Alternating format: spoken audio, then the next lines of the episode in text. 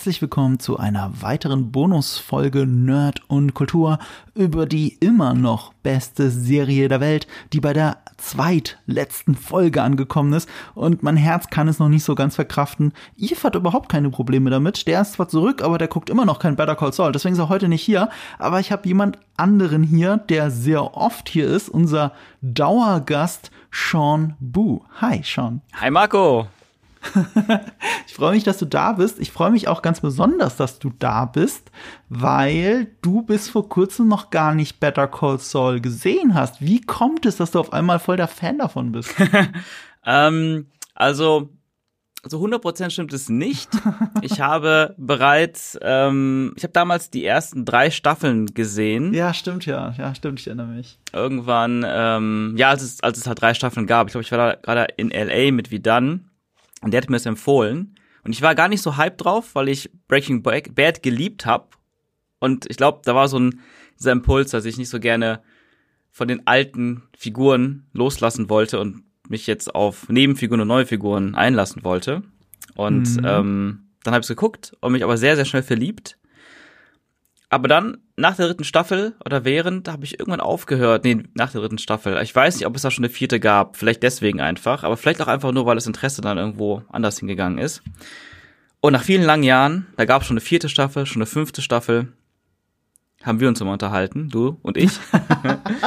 und du hast noch mal ganz, ganz viel dafür plädiert, weiter zu gucken, dass ich weiter gucken muss, weil es die beste Serie aller Zeiten ist. Und auch da habe ich noch gedacht, ja, ja, muss ich irgendwann mal nachholen. ja, Marco redet wieder.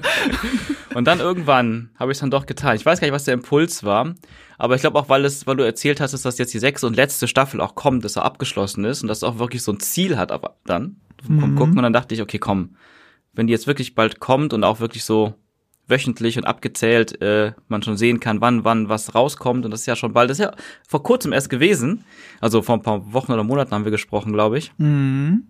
Und dann dachte ich, oh, es ist ja bald. Dann habe ich nochmal angefangen. Und einen Recap angeguckt zu den ersten drei Staffeln und dann die vierte geguckt. Ja, und dann war ich wieder so drin, ich glaube sogar noch mehr, als ich damals drin war. Ja. Und ja, also ich habe es dann wiederholt, was du gesagt hast, allen Leuten, mit denen ich darüber gesprochen habe. Es ist die beste Serie aller Zeiten. ist es die beste Serie aller Zeiten? Das weiß ich jetzt nicht 100%, aber mir gefällt gerade keine bessere ein. Ähm, ja! Du bist bei mir, du bist bei mir im Lager. Bei mir war es schon immer in den Top 10, also nicht schon immer, aber schon seit langem in den Top 10. Ich glaube wirklich seit fünfte, vierte, äh, fünfte Staffel. Da, wo Lalo halt wirklich im Bild war. Der kam ja Ende vierte Staffel mit Lalo Salamanca wurde die Serie zu meiner, einer meiner Lieblingsserien of all time. So, so langsam und äh, mit der letzten Staffel locker in meinen Top 10. Und ich habe festgestellt, dass mit jeder Folge in dieser letzten Staffel gekommen ist, so dass in meinem inneren Ranking immer weiter klettert, diese Serie. Mit jeder Folge. Ich habe sowas noch nie erlebt, dass eine Staffel, auch eine letzte Staffel, so durchgeplant ist, so perfekt aufeinander aufbauen, mit jeder weiteren Folge auf etwas hinsteuern. Das hat ja, ja nicht mal, also ansatzweise hat das Breaking Bad fünfte Staffel, die letzte Staffel hingekriegt. Aber das hier ist ja noch mal ein Top-Notch drauf. Das ist unglaublich. Ich habe noch nie sowas erlebt. Und, und ich bin so froh, dass du als Regisseur, als Netflix-Regisseur, muss man an der Stelle ja noch mal sagen, dir selber dich ja hinstellen kannst und sagen kannst, das ist die wahrscheinlich beste Serie aller Zeiten. So, also wenn es wirklich um Machart geht, würde ich sagen, definitiv. Es gibt keine bessere Kamera, keine, keine besseren Drehbücher, die ich bisher irgendwo gesehen hätte bei irgendeiner Serie. Ich, ich kann nur Sopranos noch drüber halten, weil es auch wichtiger ist und so. Aber ganz ehrlich, so, äh, so äh, Better Call Saul ist top-notch in allem. 100 Pro, ja, ich bin da auch voll bei dir. Also, ja, wie du schon sagst, Kameraarbeit, aber vor allem die Drehbücher, ne, wie es geschrieben ist, das mhm. haut mich jedes Mal immer wieder neu von den Socken. Das ist so unglaublich. Und ähm, ja, ich habe eben gesagt, dass ich mich schwer von den Breaking Bad Charakteren trennen konnte. Und ich war tatsächlich bei der ersten Staffel, bei den ersten zwei Folgen oder so, noch voll auf diesem äh, Cameo Fanservice Trip. Ich wollte nichts mhm. anderes sehen als Walter White und Jesse Pinkman mhm. und andere Figuren und habe dann schnell aber ja, das wurde natürlich nicht erfüllt, dieses Bedürfnis, mhm. das ist das, was Disney mhm. jetzt gerade die ganze Zeit versucht zu äh, erfüllen, dieses Bedürfnis nach Fanservice und Cameos. Aber nach ein paar Folgen habe ich dann schon schnell gemerkt, wow, warte mal, ich denke gar nicht mehr über diese Figur nach. ich denke gerade nur noch über diese neuen Figuren nach oder diese alten neuen Figuren, die jetzt gerade Thema sind. Und ähm, ja, also das, was mich einfach beeindruckt hat, ist, wie eigenständig schon sehr früh diese Serie funktioniert hat, auch ohne Breaking Bad. Die war einfach was Eigenes, auch auch auch von der Tonalität und der Erzählweise war einfach was ganz Eigenes. Das fand ich schon mal ein super Start. Ganz eigene Charaktere. Und ich glaube, was es Breaking Bad tatsächlich voraus hat, ist, es sind viel liebenswertere Charaktere. Mhm. Weißt du, bei Breaking Bad kommt der, der Punkt des Breaking Bad relativ früh. Also, du kannst es schon ab der zweiten Staffel, kannst du anfangen, Walter White unsympathisch zu finden. Also, als er Jane um, äh, sterben lässt. Es war sogar ursprünglich so, dass er sie umgebracht hätte. Das war ursprünglich der Plan und sie haben gedacht, nee, das ist zu schnell, zu viel. Wir müssen ein bisschen runterschrauben. Er lässt sie nur sterben. Aber das sind so die Momente, wo du weißt, auch wenn er da heult, okay, der Typ ist langsam beyond redemption. Das, das geht nicht gut aus. Und es ist auch so. Er ist dann, er wird eine immer unsympathischere Figur, immer machtbesessener. Und äh, die Serie hier hat grundsätzlich sympathische Figuren und ich empfinde Saul Goodman eher als eine tragische Figur, mit der ich wirklich mitfieber, auch wenn er an vielem, was jetzt passiert, selbst schuld ist. Und gerade in dieser Folge gibt es einen sehr entscheidenden Moment, wo er sich entscheiden muss, geht er jetzt komplett Breaking Bad, also wird er böse und macht böse Dinge, weil er Beyond Redemption ist, oder kann er noch so ein bisschen den alten Jimmy McGill durchlassen und äh, einem Menschen eben nicht etwas Böses antun. Ja, soll ich mal was sagen, Marco, dazu? Als du es gerade erzählt hast, habe ich ein bisschen Gänsehaut bekommen. wegen, wegen was? Wegen Jades Tod oder? Nee, nee, nee, nee, gerade jetzt den Part mit, ähm, mit Jimmy am Ende. Beyond Redemption oder nicht. Ja, ja, das ist der Punkt, ne? Und wir stehen da und wir sind bei der zweitletzten Folge von, ähm, wie viele Folgen sind es? Sind, sind es die 72 Folgen sind's, ne? Das müsste die 72. Folge sein, wenn jede andere Staffel 10 Folgen hatte. Das ist die 72. Folge und bis kurz vor Ende dieser Folge war ich am Zweifeln, wie das jetzt ausgeht. Mm. Ich kann, ich kenne diese Figur mittlerweile sehr gut. Du und ich, wir kennen sie. Mhm. Und trotzdem haben wir noch Momente, an denen wir zweifeln an ihr. Ja. Und das ist ein großes Kunststück. Für mich das absoluter Nervenkitzel gerade. Absolut, Ja. oder? oder? Oder das sind so ruhige Momente, ey. Also wenn mir Leute sagen, wieso langweilig, da passiert nichts, ist- ja gut, dann, äh, reden wir halt über eine andere Serie. Wir, haben, wir sehen sie einfach mit anderen Augen. Ich, ich glaube, wenig ist so nervenaufreibend für mich wie Better Call Saul oder die besten Momente von Breaking Mhm. Bad. Also, und, und das sage ich als jemand, der Game of Thrones, also selbst Game of Thrones mit der letzten Staffel immer noch besser findet als Breaking Bad. Selbst ich sag das, das ist so ein Nervenkitzel und so. Breaking Bad ist, äh, ne? Da, da kam wenig drüber und dann kam Better Call Saul. So, es ist wirklich so. What the fuck? What the fuck ist hier los? Okay, ähm, dann, dann lass uns doch mal direkt in die. Folgenbesprechung reinhüpfen. Fangen wir mit den Basics immer an und ich liebe diese Basics, nämlich einfach den fucking Folgentitel. Bei welcher Serie hat man das schon, wo man auch nur über den Folgentitel eine halbe Stunde diskutieren könnte? Der ist hier Waterworks. Und äh, traurigerweise, also er ist eigentlich mehrdeutig, aber traurigerweise im wahrsten Sinne des Wortes, hat die Folge auf Netflix einen komplett anderen Namen in Deutschland. Weißt du, wie sie hier heißt? Ja, Tränen. Ja, richtig. Genau, ich habe, ähm, ich gucke zwar auf Englisch, Ja. aber mein Netflix ist auf Deutsch gestellt. Das heißt, wenn ich die Folge lese, dann lese ich immer den deutschen Titel. Äh, Ja, genau. Bei mir auch. Und äh, dann kommt Tränen. Tränen ist natürlich dann eine der Bedeutungen, was auch interessant ist, weil äh, die letzte Folge Breaking Bad, die heißt ja Felina. Und Felina, das ist jetzt super mehrdeutig. Wer, wer mein äh, auf Giga TV Mac mein Breaking Bad Video von neulich gesehen hat, der weiß genau, worauf ich jetzt hinaus will. Felina ist erstens ein, ähm, jetzt muss ich kurz überlegen, sagt man Anagramm dazu, eine Umstellung der Buchstaben aus dem Wort Finale oder Finale. Ne, das ist das erste. Es besteht aber auch aus den drei chemischen Elementen. Fe steht für Eisen, Li für Lithium äh, und Na für Natrium, was glaube ich. Und, na, und äh, das sind drei wesentliche Elemente von äh, Blut, Tränen und äh, Meth. Wenn es richtig weiß. Drogen, oder? Was, was mal Drogen? Ich glaube schon. Nee, Quatsch, sorry, nicht Drogen, nicht, nicht, also nicht Drogen im klassischen Sinne, sondern ein Krebsbehandlungsmittel. hm. Also Blut, Blut, Tränen, Krebs. Und, äh, und hier ist es nur die Tränen Ah. in, in der Folge davor. Das fand ich irgendwie ganz schön, deswegen wollte ich es kurz erwähnt haben, auch wenn es vielleicht gar keine Absicht war. Aber andere äh, Mehrdeutigkeiten sind sehr offensichtlich. Das eine ist natürlich Tränen, Waterworks im Englischen, also wenn man anfängt zu heulen, kann man Waterworks dazu sagen. Damit ist aber auch gemeint diese Firma einfach, in der sie arbeitet, diese Wassersprinkleranlage natürlich, Palm Coast Sprinklers oder so. Und dann noch etwas, und da hat mich jemand von euch auf Instagram drauf hingewiesen, äh, das ist das Feld in Monopoly im Englischen, das direkt vor Prison ist. Ach, das ist ja krass. Okay, das ist, das ist nice. Monopoly. Oh Gott, oh Gott, oh Gott. Hast du, siehst du da noch irgendwas drin, was ich jetzt übersehe? nee, nee, außer, ich meine, es gab natürlich auch noch eine, eine, eine Szene bei heftigem Regen, Mhm. die man auch noch ein bisschen dazu nehmen könnte. Aber sonst hast du, glaube ich, alles gesagt. Welche war bei heftigem Regen? Ach so, ja, ja, ja, stimmt. Ja, ja, bildlich schon, ne? Ja, zu dem Regen habe ich später auch was, wenn wir zu der Szene kommen. Äh, Regie führt hier Vince Gilligan. Das ist Oh. natürlich besonders, weil es der, weil's der Creator von Breaking Bad ist.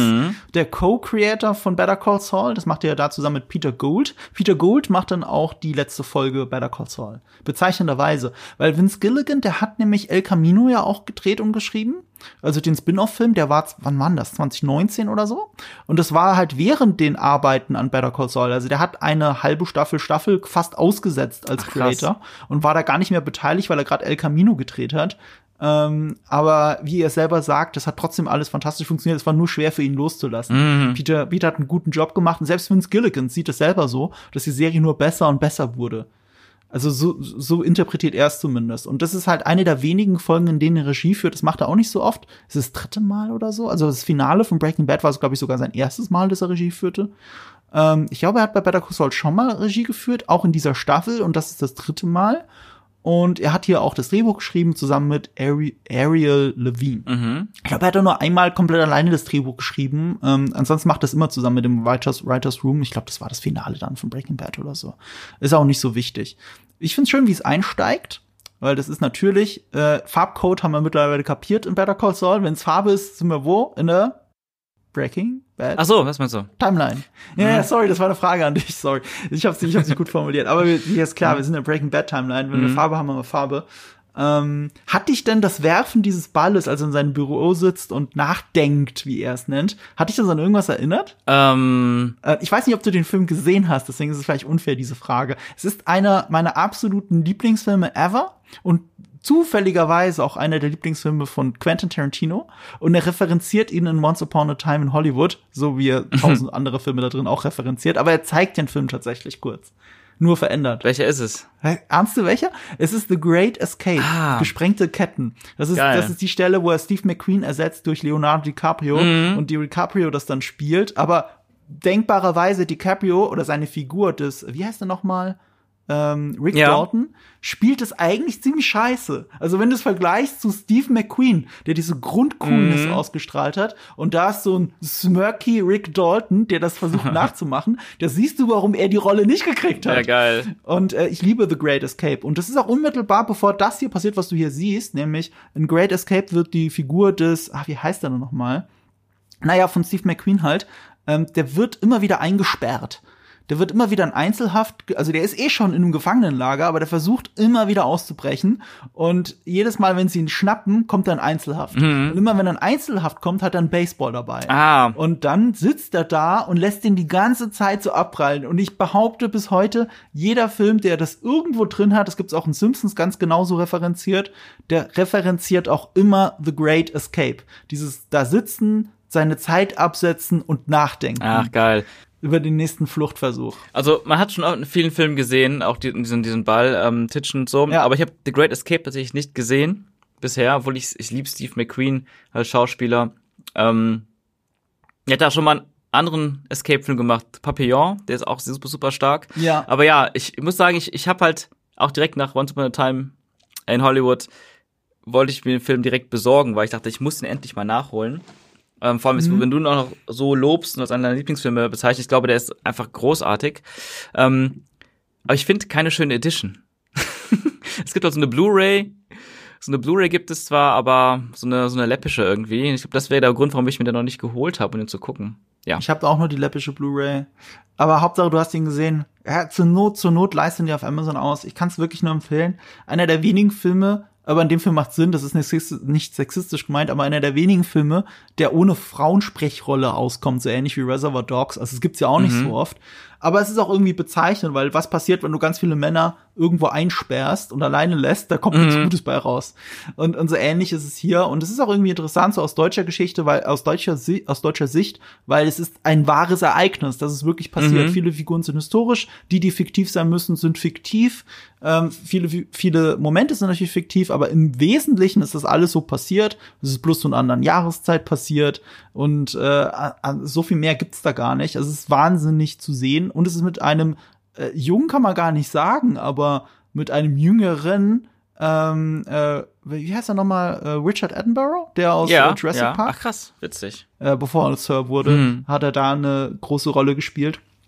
Und ich kann den Film immer nur jedem ans Herz legen. Aber ja, daran erinnert es mich immer, wenn man da so sitzt und nachdenkt. Und wenn Jimmy McGill da sitzt und nachdenkt, dann wirft er diesen Mhm. Ball halt nicht wie ähm, Steve McQueen gegen einen massiven Betonbunker, so dass er zurückprallt, sondern gegen gegen diese Säule und die kippt dann um. Und man denkt so in der Sekunde, ich weiß nicht, wie es dir ging, ich dachte, der schlägt jetzt diesen, diesen Schreibtisch und dann prallt es so ab, weil es nur Gummi und Schaumstoff ist. Ja, ja, das war geil, das war geil. So ein bisschen, bisschen die Erwartung da gebrochen. die physikalische. Ja, das auch. Und natürlich steckt auch eine Symbolik dahinter. Alles, was in diesem Raum ist, ist halt Gummi und Schaumstoff. Das, ist, das ist heiße Luft. Da ist, da, da ist die Constitution an der Wand mit We the People. Und es, und es hat halt null Aussage, weil darum geht's gar nicht in diesem Büro und darum geht's gar nicht bei Saul Goodman. Das ist alles Schein und Sein. Und, äh, und auch diese, diese Show kann er ja die kann er nicht ablegen, wenn dann Kim wirklich ins Büro kommt. Aber ich mochte dann diesen letzten Satz dann in dieser Szene, dass er halt eben sagt, send her in. also er hat die Scheidungspapiere vor sich und sagt nur noch, send her in. Und ich saß so da, oh mein Gott, ist das jetzt Kim? Kommt Ja, ja, Kim genau. rein? Das, so, das war auch ein schöner Übergang dann, so inhaltlich. Ja. Aber ja, man, das wird dann später zuerst aufgelöst, aber wie lange er da hadert vor diesem Moment, wie schwierig dieser Moment für ihn auch ist einfach, aber sobald sie dann da ist, zieht er eine ganze Show, Saul Goodman Show ab und ist der maximale Bastard. Und es prallt aber auch in ihr ab, weil sie durchschaut ja Gummi Mhm. und Schaumstoff. Sie ist ja genauso eine Trickbetrügerin wie er. Du merkst es ja auch so, wenn er, wenn sie rausgeht und er sie fast nicht mehr Mhm. beachtet und mit diesem Emilio redet und er ist in der Unschärfe hin, dann geht die Tür zu. Das ist wirklich so, das durchschaut sie und das sagt sie ja auch, als sie dann mit Ja, Jesse das redet, stimmt. mit diesem, äh, ich habe mir diesen Satz sogar extra aufgeschrieben. Was sagt sie zu Jesse? Er fragt, this guy, any good? Und sie sagt, when I knew him? Und sie schnipst die Zigarette so mega cool weg. He was. Ja. Und dann Kapuze drüber und weg. Holy shit. Also, das ist ein badass Abgang, muss man auch mal sagen. Aber so weit sind wir noch gar nicht. Wir sind jetzt beim Intro. Und beim Intro, dann kommt dieser Übergang, ne? Er sagt Center in und dann kommt wieder die Videokassette. Und das haben sie jetzt auch so in den letzten Folgen etabliert, dass das Bild ja noch schlecht, nicht nur schlechter wird, so wie schon die ganze Serie Mhm. über. Von, ähm, äh, du weißt, du hast ja auch gut gesehen, es wird dann immer mehr schwarz-weiß.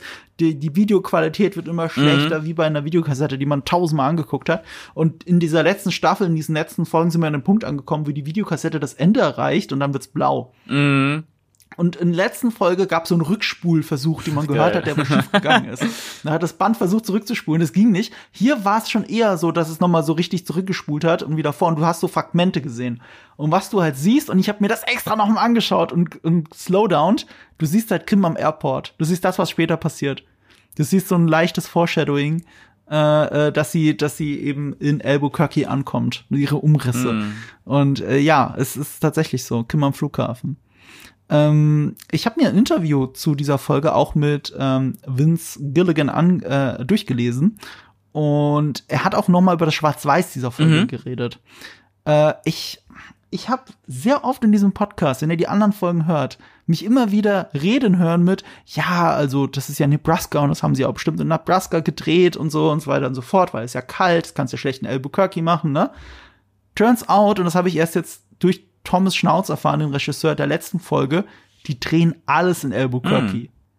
Also auch Nebraska mit. Kunstschnee, mit CGI, um die äh, Blätter wegzukriegen, mit, mit mehr Lampen und so, damit es auch wirklich Nacht irgendwo oben im Norden aussieht und so weiter. Das ist alles in Albuquerque gedreht. Das heißt aber auch, alles mit Kim in Florida ist in Albuquerque Mhm. gedreht.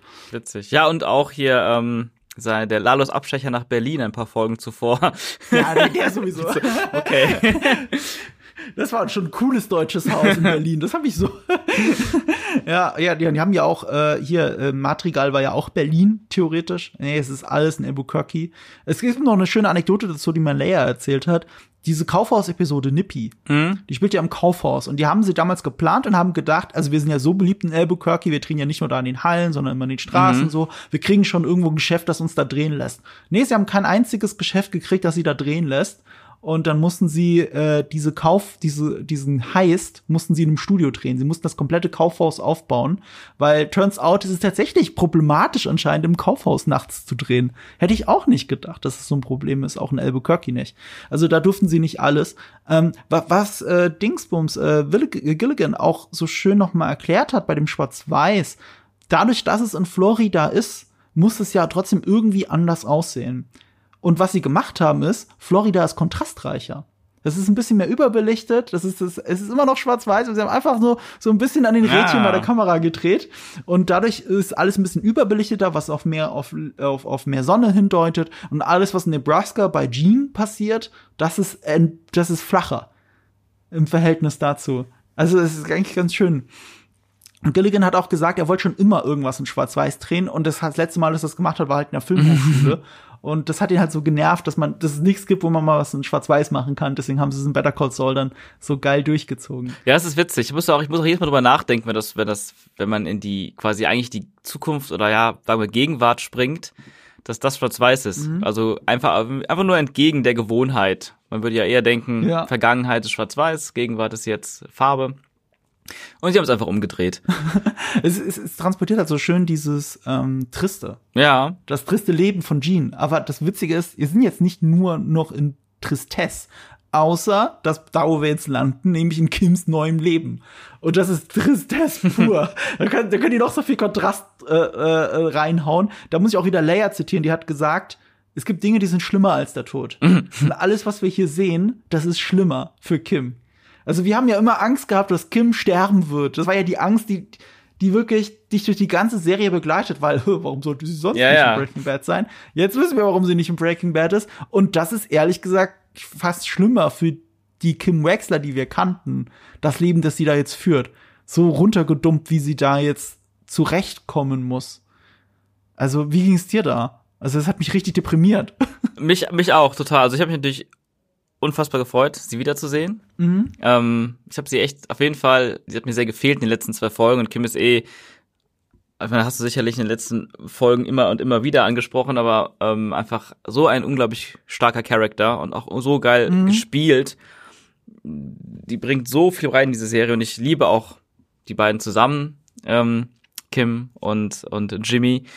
Das ist echt ja. erstaunlich, wie mich das berührt, die beiden. Und ich fand es auch Mhm. Irgendwie so erstaunlich, dass ich das lange Zeit noch gar nicht so wahrgenommen habe.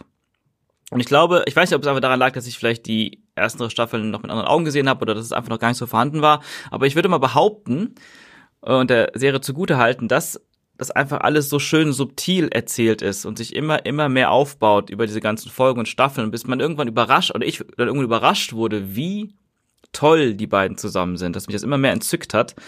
Ähm, ich weiß nicht, für mich ist das das beste On-Screen-Couple, was ich je erlebt habe. Ähm, so aus der, irgendwie so aus dem Gefühl der Erinnerung heraus. Ich krieg, also es ist unglaublich, wie toll ich die beiden zusammen finde. Und ähm, das hat mich auch vor drei Folgen dann die Trennung extrem mitgenommen auch. die ist so heftig. Ja. Und ja, irgendwie, ähm, natürlich, dann zwei Folgen ist sie nicht da.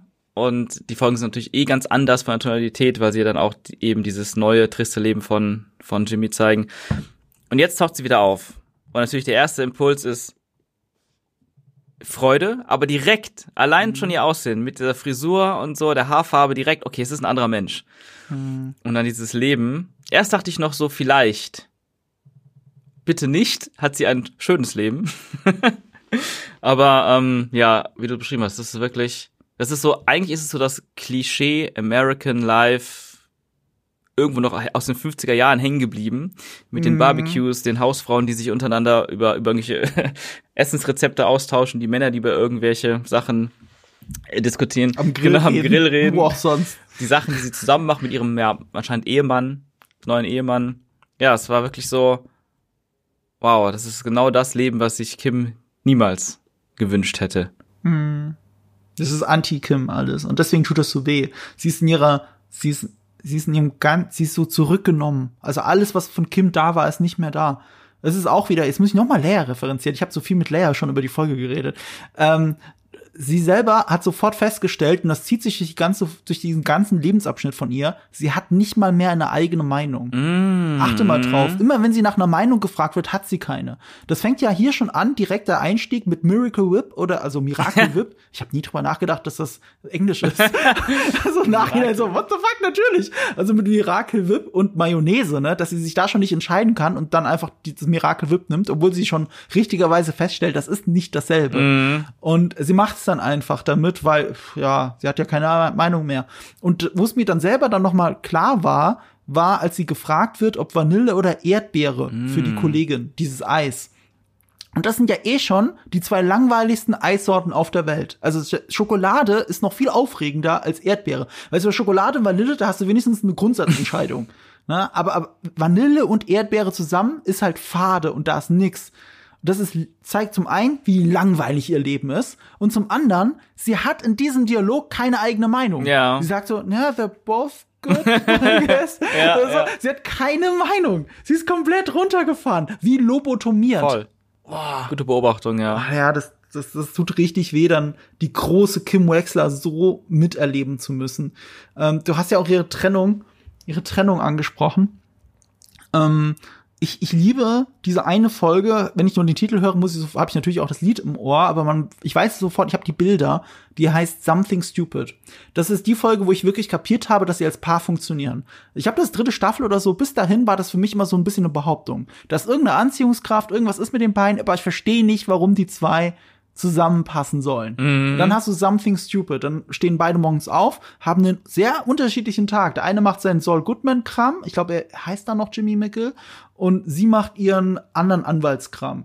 Und ab dem Moment, wo sie morgens zähneputzend da schon stehen in, im Bad, ist da so ein Trennstrich zwischen den beiden. Mm. Und der ist selbst da, wenn sie beide zusammen im Bad sind. Das, das zeigt also, sie gehören zusammen, aber sie sind trotzdem getrennt voneinander. Ja. Irgendwie passt es zusammen und irgendwie nicht. Und dann zieht sich das so durch, dieses Bild. Und das zieht sich auch durch die ganze Staffel, dass sie zwar immer so getrennt voneinander stehen. Du hast ja die Trennung angesprochen. Die fängt ja eigentlich in dieser Tiefgarage an nach der Beerdigung. Ja, ja. Da sind sie auch so getrennt voneinander. Links steht er mit seinem Auto, rechts sie mit ihrem Auto. Das ist ein richtig schön symmetrisches Bild, damit klar ist, die stehen nicht mehr auf derselben Seite.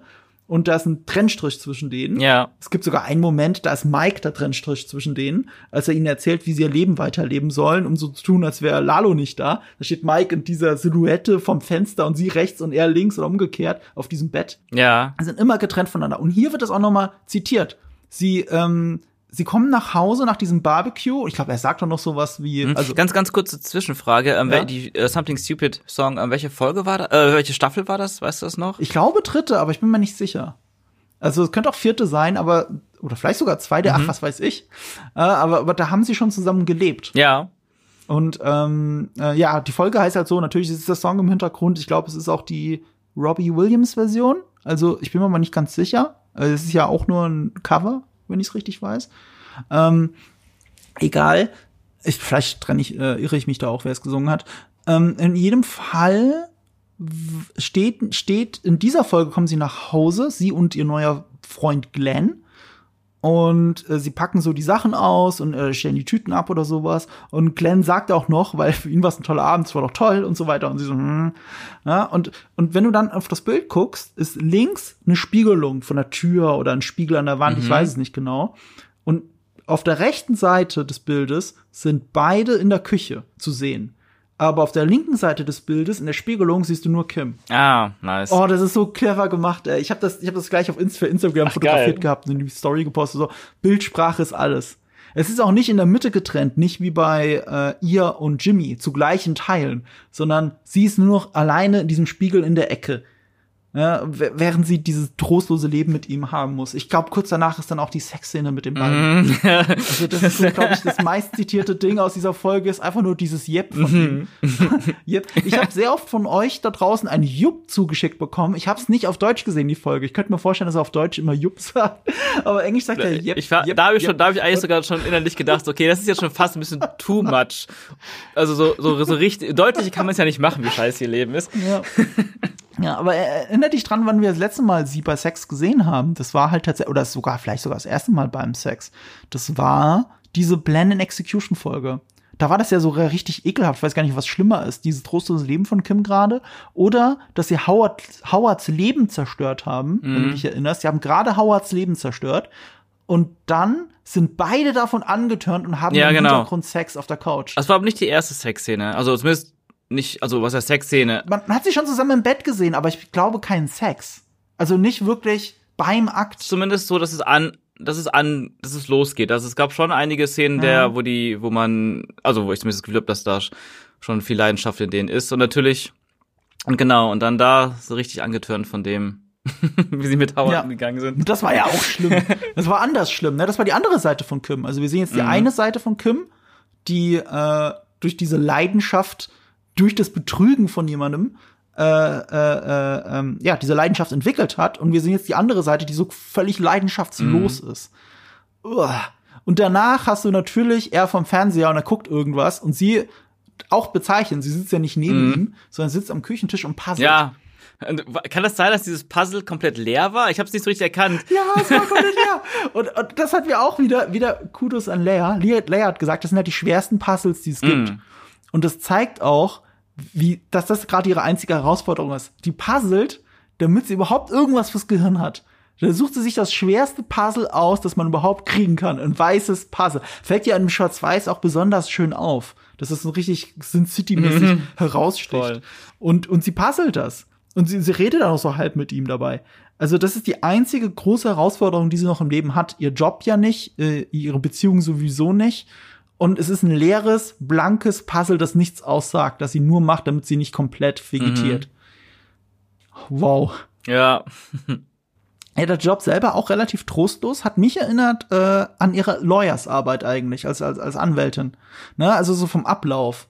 Ja, sie sitzt am Computer, also es gibt mal irgendwo eine Szene, wo sie auch für Mesa Verde, glaube ich, Texte schreibt. Das sieht man da und hat man mal gesehen. Hier auch, hier schiebt sie aber halt Sachen zusammen. Sie schreibt nicht, sondern schiebt Sachen zusammen. Sie muss telefonieren, sie muss einen Ordner kramen, sie muss mit Leuten reden. Das ist eigentlich ähnlich wie bei einem Anwalt, aber ohne die große Herausforderung, ohne das alles, was noch so dazugehört. Es ist so ein bisschen die Antithese dazu, aber gleichzeitig auf den ersten Blick ganz ähnlich. Interessant. Und ja, ohne eigenen Drive.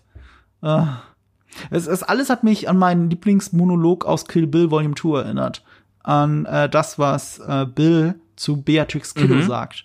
Dass sie eigentlich, als er diese Superman-Allegorie macht, dass sie eigentlich sie als Clark Kent verkleidet hat. Mhm. Also Clark Kent ist die Verkleidung, aber Superman ist die Persona in Wirklichkeit. Und weil sie sich halt den Menschen anpasst. Und genau das haben wir hier auch. Kim Rexer ist eigentlich Superman und was wir da sehen, ist die weltliche, also nicht mal Beatrix Kiddo, sondern ihr, sie hatte sogar einen anderen Namen, glaube ich, habe es schon wieder vergessen, aber aber aber die Person, die dann vers versucht zu heiraten und diese Freunde hat, die er ja alle umbringt. Mhm. Äh, Also das ist das ist die Kim Rexer, die wir da sehen, auch wenn sie mit ihrem gleichen richtigen Namen ist. Ja. Das ist sehr traurig. Sehr, sehr traurig, ja. Und du darfst auch nicht vergessen, weil das letzte, was wir von ihr gesehen haben, war ja dieses, äh, sie hat versucht, Gas ins Gesicht zu schießen. So, das ist mit, das ist die letzte Folge, in der wir sie vorher gesehen hatten. Ja, stimmt. Also sie war Mhm. bereit, mit einer gezogenen Waffe zu einem Haus zu gehen und einem wildfremden Menschen ins Mhm. Gesicht zu schießen. Das war die Kim Wexler. Die hatte eine Entscheidung getroffen. Die hat eine knallharte Entscheidung getroffen. Sie hat die Sachen abgewogen, hat sich entschieden, okay, sie muss das machen, sie hat keine Alternative, wenn sie Jimmy retten will. Ja. Und was wir hier haben, ist jemand, der sich nicht zwischen Vanille und Erdbeereis äh, äh, entscheiden kann. Oh, grö größeren Kontrast kannst du, glaube ich, gar nicht haben. Mhm. Es, es gibt sogar noch ein ganz kleines Ding, um Gas, bei Gast zu bleiben. Sie sitzt ja im Auto und fährt zur Arbeit. Und was mir aufgefallen ist, ist, in derselben Staffel, ich, in, äh, zwei Folgen davor war es, glaube ich, vor Nippy, das, die letzte Folge, in der man Gast gesehen hat, da fährt er ja zu Don Eladio, Mhm. um sich zu stellen, also quasi dem Verhör zu stellen, wenn man so will, den Anschuldigungen. Und während diesem Moment, das ist ja so ein geiler One-Shot, wo die Kamera nur im Auto mit ihm Mhm. sitzt, da ist im Rückspiegel sein Gesicht scharf gestellt, seine Augen, und der Rest ist eher unscharf. Weil es geht um Gas. Gas ist isoliert von dieser Welt, die verschwimmt dann nur noch, weil es geht um Gas. Und hier ist es genau umgekehrt. Hier im Rückspiegel, wenn, wenn die Kamera hier im Rückspiegel sitzt, wenn sie zur, Auto, zur Arbeit fährt, ist sie verschwommen im Rückspiegel und alles vorne ist scharf. Aber ihre Augen sind im Rückspiegel. Ja, es- Das ist wirklich genauso kadriert, dass du ihre Augen siehst, aber sie sind bewusst unscharf Geil. gestellt. Alles von Kim verschwimmt. Es geht gar nicht um sie. Genau das Gegenteil wie bei Gas. ja, Hammer, Hammer. Uh. Also, ja, die Kameraarbeit ist auch Meisterklasse einfach. Ich, ich habe auch was gelesen, das ist eigentlich mega offensichtlich und hat nichts mit der Folge zu tun, aber weil wir gerade über Something Stupid und die Beziehung von den beiden geredet haben. Das erste Mal, dass sie zu ihm I love you sagt. Das ist ja wirklich die Trennungsszene. Also er sagt I love you zu ihr, Mhm. sie sagt I love you, I love you too, but so what? Das tut ja so richtig weh, ne? Und ich glaube, das tut auch alles so weh, weil jeder hat schon mal eine Trennung durchgemacht, also fast jeder und fast jeder schon mal hat eine, definitiv, also fast jeder hat auch eine schlimme Trennung durchgemacht. Und, und man fühlt sich da sehr abgeholt, finde ich, von diesem Dialog, von der Mhm. Situation. Es ist auch so, dass der Regisseur, war, war das Thomas Schnauz, glaube ich? Ich weiß es gerade nicht mehr. Der hat auch gesagt, ähm, er hat nicht äh, ganz bewusst nicht ein Close-up von Bob Odenkirk in dem Moment gezeigt, als sie geht, sondern ihm über die Schulter gefilmt und er unscharf und sie geht in den Raum da hinten rein. Es, damit man sich fühlt, als wenn sie einen verlässt. Als Zuschauer auch. Also es ist wirklich ganz, ganz heftig. Und was mir jetzt erst durch äh, das weltweite Internet da aufgefallen ist, ist, das ist ja die Szene, in der sie sagt, I love you. Und in diesem Song, Something Stupid, heißt es so, alles ist halt äh, so paraphrasiert, alles ist super bis zu dem Moment, wo ich sowas Dummes gesagt habe wie I love you. Hm. Oh Gott, dieses Foreshadowing und das war einfach drei Staffeln vorher oder so. Ja. Genial. Du musst es nicht kommentieren. Ich habe ich hab diese Folge über die Trennung mit Fabian Döhler gemacht, dem ähm, PR-Typen, der auch Cyberpunk verantwortet hat und so. Und wir haben uns beide dabei erwischt, dass wir dann angefangen haben, über vergangene Beziehungen zu referenzieren. Und dass wir alle schon in dieser Situation waren und man kennt das, dass man auf dem Bett sitzt und die andere Person auf der anderen Seite des Bettes und nicht mehr mit einem redet. So dieses, äh, und wer, wer, wer, wer was war, wollten wir nicht auflösen, aber es ist genau das. Es tut manchmal sehr weh. Und das hat die Serie dann auch geschafft, dass es das alles sehr weh tut. Und das funktioniert nur, weil alles, was davor passiert ist, so passiert und erzählt wurde, wie es passiert ist und erzählt wurde. Das ist das Tolle, das hast du eben auch mal erwähnt, so wie das alles sich aufbaut und zusammenhängt. Ich meine, ich glaube auch hier wieder selten gesehen in Serien, Filmen, ähm, dass, also, dass die alles ernten, jetzt, jetzt ernten die alles, was die gesät haben in den ersten fünf, Mhm. sechseinhalb Staffeln. Und eigentlich in den ersten fünf Staffeln. Und jetzt, und das ist irgendwie so, das, das ist irgendwie auch so satisfying, finde ich, zu gucken. Und natürlich ist es auch, ähm, macht es einen auch fertig. Und wie gesagt, auch absoluter Nervenkitzel, weil ich auch eigentlich bis, bis zu dieser Folge einfach noch überhaupt kein Gefühl hatte, wo es hingeht und wie es endet. Und ich gehe, eigentlich bin ich immer vom Schlimmsten ausgegangen. Ich tue es irgendwie immer noch. Es ist der Nervenkitzel immer noch da, aber ich finde, das, das macht irgendwie so Spaß auch zu sehen, vom, von, von, gerade vom, vom Schreiben äh, her, wie das alles aufgelöst ist, wo das alles hinführt, wie das alles schon platziert wurde in der Vergangenheit und was sie daraus machen. Ich meine, vielleicht gab es einen gigantischen Plan von der ersten Staffel an dafür, vielleicht hat sich vieles aber auch entwickelt und, und hat sich einfach sehr gut gefügt, aber es ist irgendwie so geil zu sehen, wie das alles, ja, quasi die Payoffs von allem, von all diesen Dingen, die passiert sind und nur dann funktioniert es auch. Diese ganze Emotionalität. Ja. Äh, äh, Ich meine, vieles ist, ähm, es hat sich entwickelt und dahinter steckt so ein bisschen Plan. Also ähm, ich, ich, ich finde halt dieses Kim Wexler als eine Art femme fatale, als auch Mitgrund für den Downfall des Mhm. Helden äh, zu etablieren, das ist quasi ab der ersten Folge. Also der, der zweite Shot, in dem man sie sieht, und sie sagt auch nur zwei Sätze in der ersten Folge, da sitzt sie ja, da steht sie äh, zusammen mit ihm in der Garage und sie rauchen. Und sie ist schon so halb im Schatten und femme fatale und rauchen. Das sind halt diese klassischen Film-Noir-Bilder, ne? Und weißt du, was der letzte Moment in dieser Folge ist, in der man wirklich die Kim Wexler sieht, die man kannte? Das ist nach der Scheidung, nach dem Unterzeichnen der Papiere, als sie auf Jesse trifft. Und genau das, was ich gesagt habe, dieses, When I knew him, he was. Ne? A good man, hat sie gemeint. Und dann Ja. schnippt sie die, die Zigarette weg. Das ist alles femme fatale. Und der Moment, wo sie die Zigarette wegschnipst, ist auch dieses femme fatale weg. Sie zieht eine Kapuze an, was ja ihre Haare verdeckt, geht durch den Regen. Und danach siehst du sie nie wieder mit diesen Haaren. Diese Kim Wexler siehst du nicht mehr. Die ist weg in dieser Sekunde. Die geht in den Regen rein und ist damit weg. Sehr schön, ja. Krass. Es hat, es hat sogar noch eine andere Bedeutung, weil, ach, jetzt muss ich schon wieder Leia referenzieren. Ähm, ähm, sie hat äh, dieses, ähm, als sie da mit Jessie steht, ne, im, im Trockenen und, und rechts im Bild regnet es.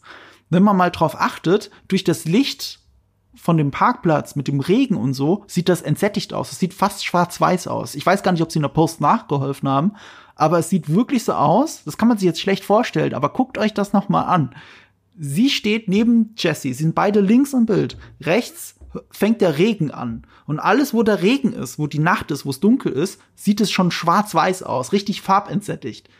Und links ist aber die Farbe, das sind Neonlichter, da sind die zwei mit ihren, er mit seinen bunten Klamotten auch und sie reden. Und rechts ist das triste Schwarz-Weiße, der Regen. Und dann zieht sie sich die Kapuze über und geht in diesen Regen auch noch rein. Sie geht in die, Ja, in die Schwarz-Weiß-Welt. in die Schwarz-Weiß-Welt rein. Das ist so ein richt richtiger ähm, ähm, Wizard of Oz-Moment eigentlich. So durchkalkuliert ist das. Also das meine ich damit. Es ist immer eine Mischung von beidem. Ich glaube nicht, dass sie sich gedacht haben, der letzte Moment, wo man Kim Waxer sieht, ist eine Zigarette im Mund und dann schnipst sie das weg. Aber sie hatten das so perfekt etabliert, also haben sie das als perfekten letzten Shot genommen. Ja, Ja, und, Hammer. Ja, das ist schon sehr durchgeplant. Apropos durchgeplant, das nächste Jahr dieses Telefonat. Und ich weiß nicht, ob du es mitgekriegt hast, wo wir schon über Netflix und Deutschland geredet haben. Ähm, dieses Telefonat hat man ja in der Folge davor, in Breaking Bad hieß ja die Folge, hast du nicht gehört, ganz bewusst. genau. Aber wenn du die Folge auf Deutsch geguckt hast, Oha. in der deutschen Synchro ist es nicht leise genug gepegelt. gepegelt. Nein. Du verstehst das, wenn du es laut genug drehst. Ach krass. Und das hat natürlich gereicht, dass dann auf Reddit das auch steil gegangen ist. Jemand hat das Deutsche Mhm. niedergeschrieben und sofort ins Englisch übersetzt. Und damit wusste dann schon jeder, der es wissen wollte, was in diesem Telefonat hier gesagt wird. Aber natürlich ist dieses Telefonat hier auch länger und mehr, mehr Details. Gerade die Kim-Seite ist dann doch, hätte ich mir streitbarer vorgestellt. Ich war überrascht, wie, mit wie wenig Worten sie ja, auskommt. ja, das war genau das gleiche Gefühl. Ich hatte auch gedacht, ähm, ich meine, das war dann ja schon klar, dass er Kim anruft in der Folge davor und dass er dann Mhm. so komplett ausrastet. Ja, ich bin auch davon ausgegangen, dass da ganz, ganz viel von Kim gerade kommt und er eigentlich voll fertig gemacht wird. Aber im Endeffekt hat er ja fast schon ein Selbstgespräch geführt, weil er nicht bekommt, was er gerade hören will. das war aber auch, ja, Ja, das wird auch dadurch, das wird auch dadurch verstärkt, dieser Eindruck des Selbstgespräches, weil er sich anmeldet als Victor St. Clair. Was ja sein Tarnname war, als ihr Bruder, wenn sie zusammen Leute ausgenommen haben. Ich weiß nicht mal ihren Namen, aber sie war ja auch eine St. Clair und er war Victor St. Clair und beide zusammen haben mal die Leute ausgenommen. Und ähm, in der Folge davor rau- raubt er ja diese ganzen Leute aus und er nennt sich wieder Victor. Also er versucht dieses alte, die alte Slippin' Jimmy McGill Nummern wieder durch abzuziehen und nennt sich dafür auch Victor St. Clair, meldet sich hier auch so an, aber gerade, weil er dann auch am Anfang ein normales Gespräch sucht, auch davon redet, wie clever sie alle sind und man kann ihn ja nicht öfter als einmal hängen, also, also quasi strafmildern ist falsch, aber relativieren von dem, was man eigentlich da macht. Ähm, er bleibt in dieser Betrü Betrügerrolle Mhm. und sie will sie gar nicht annehmen. ja, stimmt. Das macht so eine ganz harte Trennung zwischen den beiden. Auch wieder eine gute Beobachtung. Und dann sagt er ja das Entlarvende. Er sagt's ja und er hat ja recht. Wenn du der Meinung bist, ich sollte mich stellen, dann müsstest du dich doch auch stellen. Ja, Und was macht sie? Oh shit. Oh Gott, und genau das passiert. Es wird an der Stelle auch nochmal confirmed, dass es sechs Jahre vergangen Ja. sind. Also jetzt ist es ganz klar. Ähm, wobei, warte mal, sechs Jahre seit was? Seit, seit, seit dem Ende von Breaking Bad nehme ich mal an. So habe ich es verstanden. Mm, Ach so, ich habe eigentlich tatsächlich erst gedacht, seitdem sie weg ist, aber das macht dann nicht so viel Sinn. So. Dann wahrscheinlich seit der Schei, seitdem sie nochmal da war, in der Breaking Bad Zeit, Ja. wegen den Scheidungspapieren, habe ich dann nachgedacht. Ich habe irgendwie gedacht, dass mit, die sechs, mit den sechs Jahren schon irgendwie auch die ganze Breaking Bad Zeit im Großen und Ganzen meinen, wo man sie halt nicht gesehen hat. Ist auch gar nicht so wichtig, weil es sind nur zwei Jahre. Ach so, Es ist ein Jahr die Serie und die zwei Jahre dank den letzten zwei Folgen mit dem Zeitsprung. ah, Also die ganze, die ganze Breaking Bad Serie spielt nur in einem Zeitraum von zwei Jahren. ah interessant. Und eigentlich schon fast nur ein Jahr. Das siehst du an, anhand seines Geburtstages. Ähm, äh, ganz am Anfang der Serie wird er 50, dann kurz vor Ende wird er 51 und in der letzten Folge 52. Interessant. Okay, dann, dann ist es auf jeden Fall einige Jahre nach Breaking Bad dann auch. Ja, würde ich jetzt auch sagen. Und was, was auch dafür spricht, ist ja, dass der, zum Beispiel Mike von einem Automaten ersetzt. wird. Ja, das war funny. Ja. Es, es, es geht ja, es ist ja auch genau das, was äh, Jimmy sagt am Telefon. Er sagt ja, ähm, hier, Lalo's gone, äh, Mike's gone, Gus gone. Und, äh, und, und sie sieht das dann ja auch, als sie zum Gerichtsgebäude fährt. Sie sieht wortwörtlich, dass Mike weg ist Mhm. und ersetzt wird und, und die Welt dreht sich weiter. Sie ist auch weg, die Welt dreht sich weiter. Es gibt eine andere Anwältin, sie sieht sich selber darin. Das ist ja auch nochmal so ein harter Kontrast dann. Mhm. Eine Anwältin, die sich um einen Mandanten kümmert, küm um einen älteren Mandanten kümmert, der eigentlich, also man sieht einfach, dass der die Hilfe Mhm. braucht von einer guten Anwältin. Und sie sieht das und das war sie mal. Ja. Das tut dann so besonders weh. Bei der Ankunft in Al Albuquerque, da ist ja auch dieser Shot zu sehen, von dem ich geredet habe, gleich am Anfang, also als diese Videokassette sich zurückspult.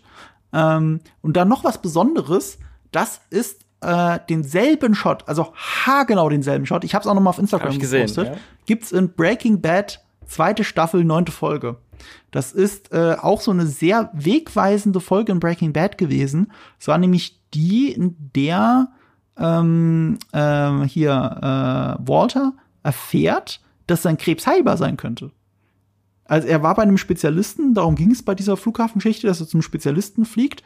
Und in dieser Folge hat er aber sich absetzen lassen am Flughafen, lässt sich dann noch mal abholen von Jesse, macht erstmal ein paar Tage lang nur Meth, um genug Kohle für für die ähm, für den äh, für seine Familie zusammenzukriegen und für seine Behandlung. Mhm. Und dann geht er zu dem Spezialisten. Deswegen ist das so eine wegweisende Folge, weil ab, ab eigentlich hat er genug Geld gemacht, um um sich zur Ruhe Mhm. setzen zu können. Zumindest habe ich das so interpretiert. Er müsste nicht weitermachen, aber er entscheidet sich ab da ungefähr weiterzumachen. Und so ein bisschen ist es ja auch hier das. Man entscheidet sich. Sie entscheidet sich, ihr Leben jetzt aufzugeben. Auch die Gefahr, dass sie ins Gefängnis kommt Ja. und so weiter. Das ist ja eine bewusste Entscheidung. Und interessanterweise, beide Folgen, also diese neunte Folge, zweite Staffel und auch diese Folge ähm, in der sechsten Staffel, Better Call Saul, die spielen unmittelbar nach diesen wichtigen namensgebenden Folgen. Also zweite Staffel, achte Folge, Breaking Bad heißt Better Call Saul. Mhm. Das ist die Folge, in der Saul Goodman vorgestellt wird. Diese Folge vor dieser jetzt hier, über die wir hier reden, die hieß Breaking Bad. Spielt nur eins weiter. Also insofern macht dieser Shot noch mal doppelt Sinn, um den Kreis zu schließen.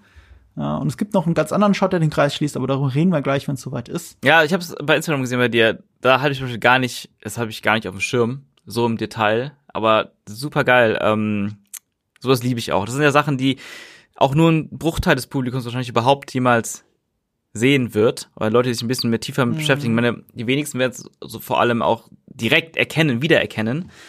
Ähm, aber das ist das Schöne. Es gibt halt so viele Sachen, die, ähm, ja, man könnte schon fast von Easter Eggs reden, aber die sind ja auch alle inhaltlich sinnvoll. Die sind nicht einfach nur da, um da zu sein. Richtig. Wie in manchen anderen Serien und Filmen. Damit man denkt, ah, guck mal, wie cool.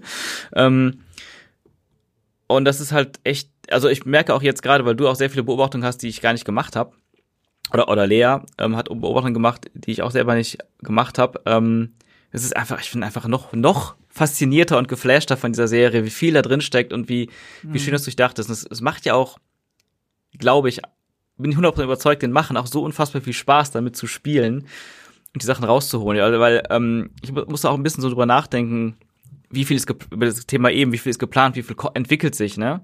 Und ähm, du hast ja selber schon richtig gesagt, es ist eine Mischung aus beidem. Und ich finde es auch spannend zu beobachten, weil viele Dinge entwickeln sich ja wirklich einfach. Auch so Sachen wie Charaktere, die auch noch Charakterzüge entwickeln, weiterentwickeln, die vielleicht vorher noch gar nicht von den Schreibern geplant sind, die auch teilweise durchs Schauspiel kommen oder wie die Schauspieler ihre Rollen weiter ähm, ausfüllen und über Staffeln hinweg. Aber dann entwickelt sich da etwas Unvorhergesehenes, was dann plötzlich dann Teil einer Figur oder eines Plots wird und darauf kann man sich dann auch wieder beziehen und sagen, geil, das nutzen wir jetzt, weil dadurch können wir jetzt diesen Bruch oder diese, diesen ikonischen Moment oder diese Entscheidung noch besser darstellen oder genau darstellen. Und das ist echt, das macht echt Spaß. Und, und von den großen Sachen bis hin zu den kleinen Sachen. Plus, man hat diese Breaking Bad, das Breaking Bad Universum ja schon. Und das bietet sich ja immer wieder so an, darauf sich zu beziehen. Und seien es nicht nur die Figuren, sondern auch eben so einfach eine Kameraeinstellung. Ich find's, ich find das, ich liebe es. Ja, da gibt's auch eine am Flughafen, da habe ich gedacht, das kann doch kein Zufall sein. Was soll das denn? Sie steht ja da an, also nur, nur ein Shot vorher was oder nachher, ähm, also wenn sie auf dieses Shuttle wartet, das sie abholt, da äh, ist im Hintergrund, also links von ihr ist ein Schild, ganz prominent, Alaska. Mhm. Und ich habe wirklich gedacht, so, what, warum? Also ist das jetzt irgendwie, sie ist ja nicht in Alaska gelandet, also Albuquerque sieht man erst dann im anderen Schuss, dass da Albuquerque am Flughafen steht. Ich habe wirklich gedacht, so, warum blenden die da jetzt so dieses Alaska-Schild ein? Und das wird einem erst später klar, wenn du siehst, dass sie in einer gleichen, genau der gleichen Kameraeinstellung, der gleichen Einstellungsgröße aus Saul Goodmans Büro rausgeht, auf der Veranda steht und da, wo das Alaska-Schild war am Flughafen, steht jetzt Jesse. Und Jesse, wohin hat er sich abgesetzt in El Camino? Alaska oder was? Ja, Alaska. Krass. What the fuck? Okay, das ist wirklich das ist wirklich. sehr detailverliebt, so. Ja, das ist, das ist nicht nur Easter Eggs. Also, Ja. also da, da gehört ja. Äh, Da, da gehört ja sehr viel Planung dazu zu sagen, okay, also wir machen den Shot, aber da hinten muss unbedingt ein Alaska-Schild stehen. Ja, weil, So ganz klar in der Schärfe auch, ne, weil ja so vieles auch ein Unscharf, das muss klar lesbar sein, das ist ein Alaska-Schild. Fertig. So, das ist alles mit drin. Heieiei. Hammer. Ja. Also, spaßig einfach. Einen schönen Vergleich, den ich auf Twitter gelesen habe bei dieser Folge war, diese Waterworks-Folge sei das Ozymandias von Better Call Saul. Ich würde nicht ganz so weit gehen. Also das ist ja die berühmte beste Folge äh, von äh, Breaking Bad, Ah. die 10,0 auf IMDb hat, damit die beste Folge aller Zeiten in jedem Medium ist. Äh, und von wem ist? Von wem ist die Folge? Wer hat Regie geführt? Ryan Johnson. Natürlich Ryan Johnson. Unser aller Lieblingsregisseur. äh, und ähm, Ozymandias, also das fand ich eine sch äh, schöne Behauptung. Ich würde sie nicht komplett teilen, dafür sind sie sich doch nicht ähnlich genug, aber, aber sie haben ein overall Topic beide. Nämlich alle Lügen brechen zusammen. Also wirklich alle, alle. Ozymandias endet damit, dass er endlich eingesteht, was alles los ist, dass Hank gestorben ist, dass es kein Zurück mehr gibt. Es gibt kein, äh, es gibt, alles ist beyond, ret äh, beyond redemption, beyond return. The po point of no return, der ist erreicht. Es geht nichts mehr. Alle Lügen brechen zusammen, alles kommt ans Licht. Und ich hätte nicht gedacht, dass die Serie auch, also auch hier, der Tod von Lalo und Hamlin. Ich hätte nicht gedacht, dass das noch mal eine Rolle spielt. Also so eine Rolle. Aber sie deckt diese Lüge auf und bringt die Wahrheit ans Licht. Und damit ist selbst das da. Alle Lügen brechen zusammen. Das ganze Lügengebäude. Insofern sind die zwei Folgen sich sehr ähnlich. Ja. Und dann kann sie auch erst loslassen. Dann haben wir den Gefühlsausbruch im Shuttle. Und äh, ich habe nicht mitgeheult, aber ich habe sehr viel gelesen von Leuten, die mitgeheult haben. Ja, krass. Ja, ich habe auch sehr viel schlucken müssen. Da das hat mich auch sehr mitgenommen, diese Szene. Ich fand es auch ähm, überraschend, wie du schon sagst, auch, ähm, dass das nochmal Thema wird. Ich dachte halt, das ist auch abgeschlossen, äh, auch für sie. Aber boah, dann, dann kommt sie doch damit clean. Das war, ich meine, das war ja auch der Impuls dafür, dass das alles für sie beendet werden musste, als sie dann vor dieser ähm, ja, von der Witwe von, von Howard Hamlin stand und einfach auch sieht, was haben die hier den Menschen angetan und müssen weiter den Menschen das antun. Ähm, und dann konnte sie nicht mehr und dann, eigentlich ist es jetzt, wenn ich drüber nachdenke, sehr konsequent und eigentlich klar, dass das passieren sollte. Aber ich habe es trotzdem nicht kommen sehen. Ja, das war heftig. Und sie ist auch so ruhig, auch wenn sie bei Cherry da Mhm. sitzt, bei der Ex-Frau Genau. von, also, nee, nee, Ex-Frau, bei der Witwe von Howard Hamlin, muss man eigentlich sagen. Ähm, wie ruhig sie da bleibt. Und dann sitzt sie genauso ruhig in dem Bus und die Kamera ist ja einfach nur auf sie gerichtet. Das ist ein One-Shot. Das ist einfach nur auf sie gerichtet. Und du siehst, wie, sie- wie, wie sie immer heftiger atmet und dann bricht, bricht es Mhm. komplett aus ihr raus. Und das ist so heftig gespielt. Ähm, also sie ist ja nominiert für einen Emmy äh, als beste Nebendarstellerin. Ich bin der Meinung, sie hätte einen Emmy als beste Hm. Hauptdarstellerin nominiert werden müssen. Aber egal, äh, wenn sie den nicht gewinnt, dann, dann verliere ich einfach den Vertrauen in die Menschheit, weil mein Vertrauen in die Menschheit, das ist einfach, das ist einfach doof, die äh, sie, äh, so Ray Seahorn, die Schauspielerin, nicht für so ein unfassbares Spiel zu nehmen. Ich habe es jetzt auch im Interview gelesen mit Vince Gilligan. Sie haben nur zwei Takes gedreht. Sie haben es zweimal gedreht und er wollte es auch eigentlich nur einmal machen. Also einmal hätte auch gereicht, der erste Take war super. Das ist der zweite Take, den wir sehen. aber er, ist, er hat gemeint, er ist ein Neurotiker und er will immer auf Nummer sicher gehen und macht es einfach nochmal. Würde man ja machen, man macht es nicht nur einmal, das geht nicht. Sie haben es, damit sie es nicht so oft machen müssen, weil sie müssen ja im Shuttle da irgendwie im Kreis fahren oder so. Sie haben einen Shuttlebus gemietet, muss man im Kreis fahren. Er hat sogar gesagt, die Wahrscheinlichkeit, wenn man Albuquerque jetzt einen Shuttle mietet, weil so viel kannst du da nicht mieten, ist relativ hoch, wenn man einen Shuttle mietet, genau das zu mieten, so ein Shuttlebus. Ähm, Sie haben es nur zwei Takes gemacht mit vier aufgebauten Kameras, damit sie verschiedene Perspektiven haben. Sie haben es aufgelöst in nur zwei Kameraperspektiven. Ja, also es ist ein Take, der zweite Take, den wir sehen, in zwei Perspektiven. Und äh, das siehst dann auch noch, ja, das, das macht halt so heftig. Und da gibt's so ein Detail, das kann natürlich nur dem großen Internet auffallen, mir wäre das unter Folter nie aufgefallen. Sie wird ja da kurz getröstet von der Sitznachbarin, mhm. die links von ihr sitzt, so eine blonde Dame, die mit der Hand noch so auf die Schulter geht und sie ein bisschen trösten will. Und diese Frau ist eine Arbeitskollegin von Walter White. Eine ja, echt? Die hat man irgendwo mal gesehen, als er eine Ansprache in der Turnhalle oder sowas gemacht hat, stand sie neben ihm und sie haben einfach die gleiche äh, Statistin genommen für, für diese Stelle, einfach um diese Welt noch mal ein bisschen geschlossener zu machen. Oder weil es wirklich in dem Fall wirklich ein Easter Egg ist. Da steckt keine ja. künstlerische Aussage dahinter. Aber es ist trotzdem schön. Das ist alles so, dieses kleine Albuquerque ist halt, ja, die Welt ist klein und Albuquerque ist recht. So nach dem Motto. Ja, und das ist ja auch, es fällt ja auch nicht auf, wenn man es nicht herausfindet. So. Mhm. Und dann ist es ein nettes Detail. Wir sind ja auch schon die ganze Zeit in der Gene Timeline, aber wir sind nicht bei Gene. Das kommt jetzt. Der Einbruch in Albuquerque, äh, in Nebraska, wie wir jetzt wissen, Wirklichkeit Albuquerque. Und auch hier wieder ein, hier ich, ich, na, es ist auch wieder eine Mischung aus Easter Egg und großer Bedeutung. Er ist ja in diesem Haus dieses Krebspatienten mhm. und er sieht halt die Kontodaten, du siehst ja noch alles im Online-Banking, siehst, wie viel Geld er auf dem Konto hat. Und es ist 737.000 Dollar ungefähr. Okay. 737.000 Dollar.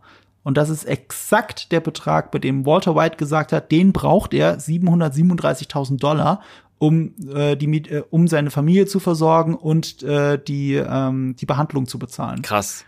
Das ist der Grund, warum der krebskranke Walter White angefangen hat. 737.000 Dollar. Also so langsam geht's doch zu weit mit den Easter Eggs. nee, Quatsch.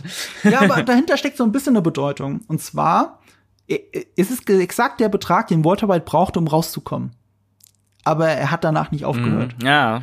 Und was wir hier sehen, ist dasselbe. Er hört nicht auf, obwohl er alles hat, was er brauchte. Mhm. Jimmy McGill, Gene oder Gene eigentlich, hätte nur vor die Tür gehen müssen. Und alles wäre gut. Ja. Er hat alles, was er wollte. Er steht vor der Tür, steht vor der Entscheidung, die Tür im Dunkeln, eher an diesem hellen Licht des Fensters. Mit der Hand schon am Griff. Er denkt drüber nach, nö, er will mehr. Ja. Er will mehr. Er will nicht. Und das nicht, weil er das Geld braucht, weil er braucht das Geld ja gar nicht. Er geht hoch und klaut halt diese Luxusuhren. Und diese Luxusuhren, wenn er nach Hause kommt, die legt er erstmal beiseite. Das sind Rolex und die sind alle fünfstelligen Betrag wert. Er legt die zur Seite. Mhm. Es geht nicht um die Uhren. Thomas Schnauz, der Regisseur der letzten Folge, hat gesagt, das Geld, das er hortet unter der Küchenspüle, das ist Scorekeeping. Es geht nicht ums Geld. Es geht nur darum zu sehen, wie erfolgreich er ist in dem, was er tut. Aber es geht nicht ums Geld. Und genauso ist es bei diesen Uhren. Genauso ist es mit der Entscheidung, hochzugehen und sich einen Drink einzuschenken und sich umzugucken. Es geht nicht mehr um das, um das, was er vorgibt, dass es geht, um, um Geld beschaffen. Ja, das ist krass. Ja, er kann nicht aufhören. Es geht um die Sache an sich, hm. um das Spiel weiterzuspielen und sich darin, ja, als Gewinner zu fühlen, auch einfach den hm. Moment zu genießen. Das ist echt, ich meine, es war offensichtlich, dieser Moment geht zur Tür und dann fängt er an nachzudenken und dann weiß man direkt, ja, jetzt bleibt er doch und jetzt geht alles im Bach runter. Aber es funktioniert trotzdem super. Und ich musste, ich musste an einen anderen Film denken, der auch großartig ist, mit Adam Sandler, Uncut Gems. Da gibt's eine ähnliche mhm. Situation, irgendwann so im gegen, gegen Ende, wo er dann auch irgendwie alles geschafft hat und eigentlich jetzt könnte, sagen könnte, so, jetzt kann ich mich aus der Affäre ziehen und alles ist gut. Und dann hat er auch plötzlich diesen Moment, warte, ich könnte noch, ich könnte noch weitermachen, da ist noch, ich sehe da noch einen kleinen, eine kleine Chance. Und dann überlegt er und er macht es und dann geht's auch ab da richtig berg, bergab. Muss ich, muss ich dran denken. Nur, ja. Ich meine, es ist so, es ist so eine Situation, wo du einfach zuguckst und du denkst, denkst, nein, geh einfach raus, tu es nicht. Man ja. möchte nicht. Wie viel haben wir? Aber, aber gleichzeitig muss man ja auch sagen, ne, wir Zuschauer sind ja Voyeure, wenn wir sowas sehen. Wir wollen ja, dass Jimmy McGill rumläuft und, und, und Leute betrügt. Wir wollen ja nicht, dass er sein Leben als Gene, als äh, äh, Zimtschnecken-Manager in so einem kleinen Laden verbringt und einfach nur seinen Tag hineinlebt. Wir wollen ja diese Anspannung. Ja, und die, die wird ja auch nochmal deutlich, einfach als der ähm, Patient auf, also der Patient, sein Opfer aufwacht. Das ist der Moment, wo zum ersten Mal Musik in dieser Folge vorkommt. Dann geht so eine richtige Musik los, eine spannende Ja. Musik. Das ist immer auf einmal bei Mhm. Hitchcock. Auf einmal ist es Film noir. Ja, es gibt auch den Moment, als kurz bevor die Tür rausgeht und die Polizei da steht hinter dem Taxi, da macht er die, guckt er kurz, er macht die Tür wieder zu und dann ver verlagert sich die Schärfe der Kamera auf die Tür, auf die Spiegelung in der Tür und du siehst das Polizeiauto scharf. Es ist wirklich so, das ist ein Hitchcock-Shot. Den habe ich so eins zu eins bei Vertigo schon gesehen. Wenn eine Figur eine Tür zumacht, die gleichzeitig ein Spiegel ist, damit man sieht, was sie sieht. Ja, Das nice. gibt's in Vertigo Mhm. auch. Das ist so typisch, ne? Wir haben die Musik, das ist alles Hitchcock, Suspense. Ähm, wir wissen ja, glaube ich, ja genau, wir wissen ja vor Gene, dass der, dass der aufwacht. Dadurch hast du Spannung, Suspense. Er, er guckt dann oben gemütlich nach irgendwelchen Sachen und du denkst schon so, jetzt mach dich auf, hör auf, der wacht auf. Mhm. Stimmt, stimmt. Der wacht gerade Klasse- auf. Klasse- Classic ja, Hitchcock, also es stimmt. ist genau das, was, was in Masterclass Hitchcock lehren würde, wenn er Masterclass geben könnte. Ja. So, also das ist ja also fantastisch, was sie da alles machen. Und ich meine, unabhängig nur von seiner Entsch also zu seiner Grundentscheidung überhaupt weiterzumachen, gehört ja auch, dass er mit Amateuren zusammenarbeitet. Sehr oft arbeitet Jimmy McGill oder Slip and Jimmy nicht mit Amateuren zusammen. Er arbeitet mit Leuten zusammen, die wirklich wissen, was sie tun. Ob es jetzt sein bester Freund aus, äh, aus, der, aus seiner Heimatstadt ist, ob es Kim ist, selbst ob es das Kamerateam ist. Das sind studierte F- äh, Filmwissenschaftler wenigstens. Ne? Er arbeitet nicht mit Amateuren zusammen. Aber hier arbeitet er ja mit Amateuren zusammen. Der eine ist schon ausgestiegen, der hat keinen Bock auf den Einbruch, das ist ihm zu riskant. Und der andere, Jeff in dem Taxi, wird nervös, weil die Polizisten hinter ihm stehen. Und der hätte ja auch nur aushalten müssen. Er ist doch nur ein Taxi, das irgendwo steht. Nichts dahinter. Einfach stehen bleiben und aussetzen. Ich mache gerade meine Mittagspause. So, fertig. Aber nein, aber dieser Moment ist so genial. Ist so Tarantino-esque eigentlich schon. Wie die zwei da drin sitzen, sich über ihr Essen unterhalten, dass es halt eigentlich doof ist. Und dann fährt auf einmal dieses Taxi los und das ist so geil, Slapstick-Comedy. Ja. Und er rast gegen das andere Auto. Er hätte auch einfach losfahren können. Auch das hätte er einfach machen Aber können. ja, aber das ist auch das, das, was man auch denkt und denken soll als Zuschauer. Das ist alles Konsequenz aus seiner Entscheidung. Er hat mit Amateuren zusammengearbeitet und die verhalten sich nun mal wie Amateure und das muss er ja wissen. Das ist das, äh, er hat halt mit dem Feuer gespielt. Das war ihm in dem Moment einfach lieber. Wichtig. Ja. Das ist witzig auch. Der, der Humor, du hast gerade angesprochen. Mhm. Ich finde es auch irgendwie geil, wie, wie, wie der Humor funktioniert. Und irgendwie meistens überraschend, weil eigentlich ist es ja schon irgendwo eine ernste Serie und eine Dramaserie, aber immer wieder kommt der Humor durch und der ist auch wieder so komplett anders, als man sonst kennt aus Filmen. Nichts, wo man so laut auflacht, Mhm. aber wo es immer irgendwie, irgendwie auch makaber und grotesk ist. Oder man einfach sich an diesen teilweise auch wirklich skurrilen Figuren einfach so amüsiert. Ich muss immer wieder mal an Cohen, an die Cohen-Brüder denken. Immer wieder ja, mal. Ja, doch, genau so, genau so, ja. Ja, Coen-Brüder. Das ist, deswegen liebe ich die Coen-Brüder. Ja, diese Art von Skurrilität und Humor und irgendwie auch, aber auch, es ist trotzdem auch so echt, weil so Mhm. die Menschen, die dort leben, auch wahrscheinlich so sind. Ähm, und dann aber gepaart mit dem ganzen Ernsten und Makaberen und Brutalen manchmal. Das hast du schön gesagt. Deswegen ist auch meine Lie- Lieblingskomödie aller Zeiten The Big Lebowski. Das ist für mich, mein, also den kann ich rauf und runter schauen. Und selbst das habe ich erst Jahre später erfahren. Der Lebowski basiert auf einer Figur, die Coen, die Coen-Brüder kennengelernt haben, auf einen Filmproduzenten, der so drauf ist. Also deswegen fühlt es sich so authentisch an, auch wenn es grotesk überzeichnet Ja. ist. Es fühlt sich authentisch an, weil vieles von dem, was du da siehst, auf, auf echten Figuren basiert. Es ist halt nur überzeichnet, aber gleichzeitig so nahbar. Ja, genau, genau, das ist es. Ja, und so ist es hier auch in der Welt von Breaking Bad und, und Better Call Saul ist es auch so. Letzte Folge war Donny O'Sullivan da. Eine seiner Lieblingsmomente war diese, dieser, ich glaube, das war sogar die Better Call Saul Folge, als sie den einen Komplizen von äh, Jesse festnehmen. Das ist das Intro der Folge. Und der sitzt auf einer Parkbank und sagt zu dem Typen links von sich, guck mal hier, das sind alles Polizisten, das und das sind alles Polizisten. Und, und der, und der Payoff dieses Gags ist, dass das wirklich alles Polizisten waren. Der hat ja nur rumgealbert, aber nee, das waren alles Polizisten, die Ja. ihn gerade festnehmen. Und, äh, und, und genau das ist der Humor der Coen-Brüder und das ist der Humor von Better Call Saul und Breaking Bad. Zieht sich die ganze Reihe. Und das haben wir hier wieder. Auch mit das trockene Gesicht von den Polizisten, als sie das sehen. Die sind ja nicht Ja. betroffen, sondern eher so fast schon, die verdrehen eigentlich innerlich die Ja, Augen. stimmt. Ich hab's so geliebt. Ja. Geil. Und dann wieder harter Kontrast. Wir sind bei Kim, Saul und Jesse.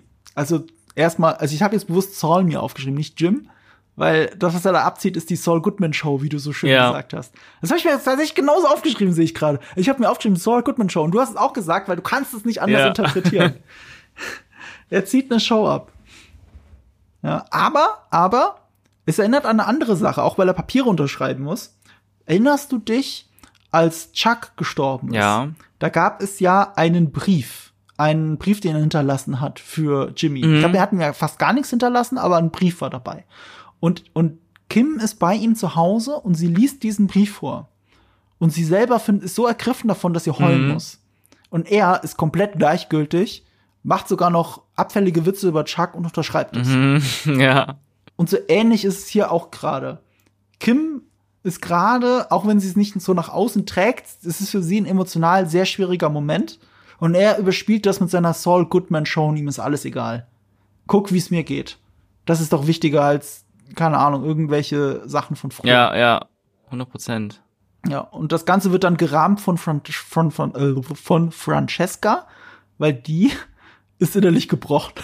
Also die Person, die wir da sehen, ist innerlich tot. also, also erinnerst du dich noch, Francesca, als sie für Kim gearbeitet hat, was für ein lebenslustiger Mensch das war?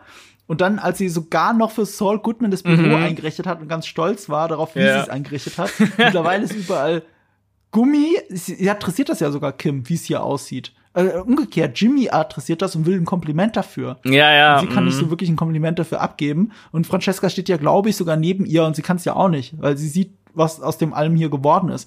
Und, und ähm, dann, als äh, Kimi rausgeht in dieses Wartezimmer, das erinnert mich immer an einen Arzt. Also es ist voll gestopft. Äh, in dem Fall nicht mit der normalen Klientel, wie man es bei den meisten Anwälten sieht, weil es ist ja nur Strafrecht, es sind nur shady Kleinganoven. Und um den Eindruck noch zu überhöhen, im Hintergrund hörst du jemanden husten. Ja, ja. Es ist wirklich einfach ein Arzt. Und zwar ein shady Arzt am Bahnhof. Das ist Saul Goodman eigentlich. Ja, ist echt geil. Ja. Also ich bin, ich muss auch so unbedingt danach nochmal Breaking Bad gucken. Und das alles jetzt mit anderen Augen sehen, also zumindest nicht alles, aber einige Sachen davon. Ich hatte gar nicht vor, Breaking Bad nochmal zu gucken, aber jetzt in den letzten Folgen habe ich immer mehr drüber nachgedacht, die letzte Staffel eigentlich. Boah, ich habe einfach Lust, das mal zu sehen und, und, einfach zu sehen, wie ich es jetzt sehe und empfinde, wenn ich viele Figuren dann wieder sehe. Und ich auch schon. Ich habe wirklich letztes Mal gedacht, kack drauf, ich mache danach ein Breaking Bad. Rewatch. Geil. Ich bin jetzt an dem Punkt, ich hatte es auch nicht vor. Und, und weißt, weißt du, die Serie geschafft. Ich glaube, ab dem Moment, wo ich gemerkt habe, okay, jetzt wo Kim äh, Jimmy verlassen hat, ist er für mich eine andere Figur. Stimmt, da gibt's auch den Moment, dass du Saul Goodman siehst und sein Leben. Das siehst du. Das ist der nächste Schnitt. Sie verlässt ihn, du siehst dann Saul Goodman. Und den kennst du ja. Das ist der aus Breaking Bad. Ne? Außer, dass Bob Odenkirk ein bisschen weniger wiegt, aber es ist Breaking Bad Saul Goodman. Nur, ich habe diese Figur in dem Moment mit komplett anderen Augen gesehen. Das ist eine tragische Figur, die symbolisiert, dass Jimmy McGill tot ist. Und, und so werde ich jetzt Breaking Bad sehen. Ich werde ja auch Mike mit anderen Ja. Augen sehen, jetzt wo ich weiß, dass sein Sohn tot ist und dass er all das macht wegen seinem Sohn und dass er nie, da, nie drüber hinwegkommt, dass Nacho Varga gestorben ist. Und das erklärt auch sein Verhältnis zu Jesse. Und es erklärt auch, weißt du, Gus Fring, ähm, warum er nie loslassen kann von Don Eladio. Als er es versucht in dieser Bar, erkennt er es, dass er, dass er noch nicht zu Ende, dass er noch nicht fertig ist und er hat noch keine Zeit für ein Privatleben. Er muss weitermachen. Und er verabschiedet sich. Das ist alles mit drin. Und, und ja, ich, ich werde Breaking Bad nie wieder mit denselben Augen sehen. Selbst kleinste Sachen. Weißt du, ähm, als Kim aus dem Raum rausgeht, kommt ja der Freund von Jesse rein, Emilio. Ich dachte auch sofort, den kenne ich doch irgendwoher. Ich habe auch noch mal nachgeguckt. Ja, tatsächlich, es war der, der, der Dude auf Je der Freund von Jesse und Jesse wartet natürlich deswegen auch vor der Tür und will eine rauchen. Das ergibt jetzt auch alles Sinn. Und Jesse sagt auch selber zu Walter White, als es um die Einführung von Saul Goodman geht, du willst nicht irgendeinen Anwalt, du willst genau so einen Anwalt. Du willst genau den Typen da, der hat Emilio schon zweimal rausgeboxt. und wir sehen einmal davon quasi, wenn er zu ihm ins Büro Ja, geht. ja. Das ist geil. Ähm, ich hatte gerade noch einen Gedanken, ich ist ja wieder verflogen. Nein. Emilio? Zu Emilio? Ähm, zur Zigarette? Zum Husten im Wartezimmer? Ich droppe Ja. jetzt lange äh, Ach so, Begriffe. ähm, also, das war eigentlich nur ein ganz kurzer Gedanke eben wegen dem Breaking Bad Rewatch. Ähm, und ich werde auch die ganze Zeit an Kim denken müssen, wenn ich, wenn ich äh, Saul Goodman sehe. Oh, stimmt. Ja, natürlich. Das, das, das hängt jetzt einfach in der Luft. Das hängt wie ein Damoklesschwert über ihm. Wie ein Geist Ja. hinter ihm. Wo habe ich das nochmal gesehen? Was in irgendeinem Videospiel oder war das in einem Film? Aber wo wirklich der Geist dann die ganze Zeit hinter einem ist. Äh, in Elden Ring gibt's so einen Moment. In Elden Ring gibt's so einen Moment. Meinst du diesen einen Boss, wo so ein, ähm, so ein Löwengeist auf, auf, dem, auf der Schulter so sitzt? Ja, ja, ja, ja. Ach geil, den habe ich gestern besiegt. Ich habe es gestern durch, durchgespielt. Ja, dann bist du, dann bist ja, du jetzt durch. Durch und Platin. Oh, nice. Ich, ich, sowas achte ich ja gar nicht. Ich habe sehr viel Zeit in den ersten Durchgang gesteckt und nochmal sehr viel Zeit in den zweiten Durchgang. Und jetzt bin ich eigentlich durch, aber ich kann immer noch nicht loslassen. Ich habe immer noch kein anderes Spiel angefangen und ich habe noch so ein paar Sachen, die ich erledigen will. Im zweiten Durchgang auf der Liste. Elden Ring, das, das fesselt einfach. Ich hatte neulich Elden Ring als Vergleich für irgendwas gebracht. Ah nee, da ging es um Rings of Power. Nee, kann ich jetzt leider nicht connecten. aber, aber doch, dieses Bild mag ich einfach, dass der Geist, der, der immer noch da ist. Und es ist auch, wie wir jetzt wissen, ich meine, die Kim Wexler, die wir kannten, ist ja weg. Insofern ist sie tatsächlich ein Geist, auch wenn sie nicht tot ist. Mhm, das stimmt. Ja. Vielleicht kam er jetzt, vielleicht kam sie jetzt raus, jetzt wo sie diesen emotionalen Zusammenbruch hatte im Shuttle. Ich glaube auch nicht, dass das das letzte Mal ist, dass wir sie gesehen haben. Nee, nee, auf jeden Fall nicht. Also, auf jeden Fall wird sie noch in der nächsten, letzten Folge auftauchen. Ja. Das führt uns zur letzten Szene. Das führt uns zur letzten Szene. Nee, vorletzte Szene sehe ich gerade, weil es gibt ja noch den Anruf, ähm, also dass Jeff ihn anruft. Mhm. Und er, er begrüßt, äh, also er ruft Gene an und er begrüßt ihn mit den Worten, Hey Dad, it's me, Jeff. Und das ist auch witzig, weil als Gene ihn ausfindig gemacht hat und bei der Mutter zusammen in der Küche war, mit der Mutter zusammen, also gehen sie in den Garten rein. Das war ja so schön filmnahmäßig gefilmt mit schräger Kamera, Schatten und so, richtig schön filmnah. Und dann sagt er auch gleich zum Einstieg in dieses Gespräch, I know it's awkward, but you don't have to call me Dad. ja, stimmt. Das ist halt so typischer Jimmy-Humor. Turns out, er muss ihn doch Dad nennen, halt Geil, später. Ja. Auch super. Und hier sind wir an dem Punkt, wo Gene übermütig wird und zu Saul Goodman wird. Er ist am Telefon, er, er sagt ihm, was er tun soll. Keine Sorge, wir kriegen das hin, alles kein Problem. Er ruft, er ruft die Mutter an, sagt ihr, was sie tun soll. Er will ihr sogar dabei helfen. Das erinnert mich alles an diese, in Breaking Bad präpariert er ja immer die Mandanten, bevor er sie ins Gericht zerrt. Genau alles hier dasselbe. Und das ist der Punkt, wo die Mutter stutzig wird. Also klar, sie wurde schon stutzig wegen dieser, was sie vorher etabliert haben mit der Garage und so. Aber hier ist es so, Jean ist eine andere Person. Das ist nicht mehr Saul Goodman. Und wie sie selber sagt, sie hat bei YouTube nur eingeben müssen, Conman und Albuquerque. So leicht ist es, Saul Goodman zu finden. Ja. Und womit wird es eröffnet? Mit der Spiegelung in der Brille. Mit dem Sin City-Moment, das einzig farbige, dass er diesen Laptop aufmacht und du hast das farbige in der Brille. Und weißt du noch, es ist lange bei dir her, aber weißt du noch, was der, der, das erste Intro in dieser Serie war? Also es fängt mit Gene an, der irgendwie, also mit seinem Ja, ja, Tagesablauf, doch, doch. er macht Mhm. die Zimtschnecken und Genau. so, er kommt nach Hause, macht sich einen Trink, setzt sich vor den Fernseher, alles ist schwarz-weiß, er guckt sich einen Werbespot von Saul Goodman an und der ist farbig in seiner Ah, Brille. geil. Und dann kommt das Videotape. Das ist der Anfang von Better Call Saul. Und wir sind jetzt kurz vom Ende von Better Call Saul und es spiegelt sich wieder was in seiner Brille und wie wir ja wissen, dieses Tape ist mittlerweile am Ende und zurückgespult und es funktioniert aber nicht so richtig, es nochmal abzuspielen. Alles ist kaputt, alle Lügen sind zusammengebrochen. In dem Tape sehen wir, Kim ist in, ist zu Hause, äh, nicht zu Hause in Albuquerque. Mhm. Ja, alles bricht zusammen. Und wird es weiter zusammenbrechen? Das werden wir in der nächsten Folge sehen. Die übrigens heißt, weißt du, wie die heißt, die nächste Folge? Nee. Saul Gone. Oha. Schönes Wortspiel. Saul Goodman ist ja ein Wortspiel, deswegen ist es natürlich ein Künstlername, weil es steht für It's All Good Man. It's All Good Man. Ja, und genau. Saul Gone steht natürlich für It's All Gone. Oder und auch Saul Gone. Und genau das passiert hier. Er geht die Tür raus. Und so, und so endet übrigens auch die erste Folge Breaking Bad. Er wird eine Tür reingezogen, also ist wieder Spiegel dazu. Er geht eine Tür raus und die erste Folge endet damit, dass Tuko ihm die Waffe an den Kopf hält und Ah. ihn reinzieht. Nice. Krass.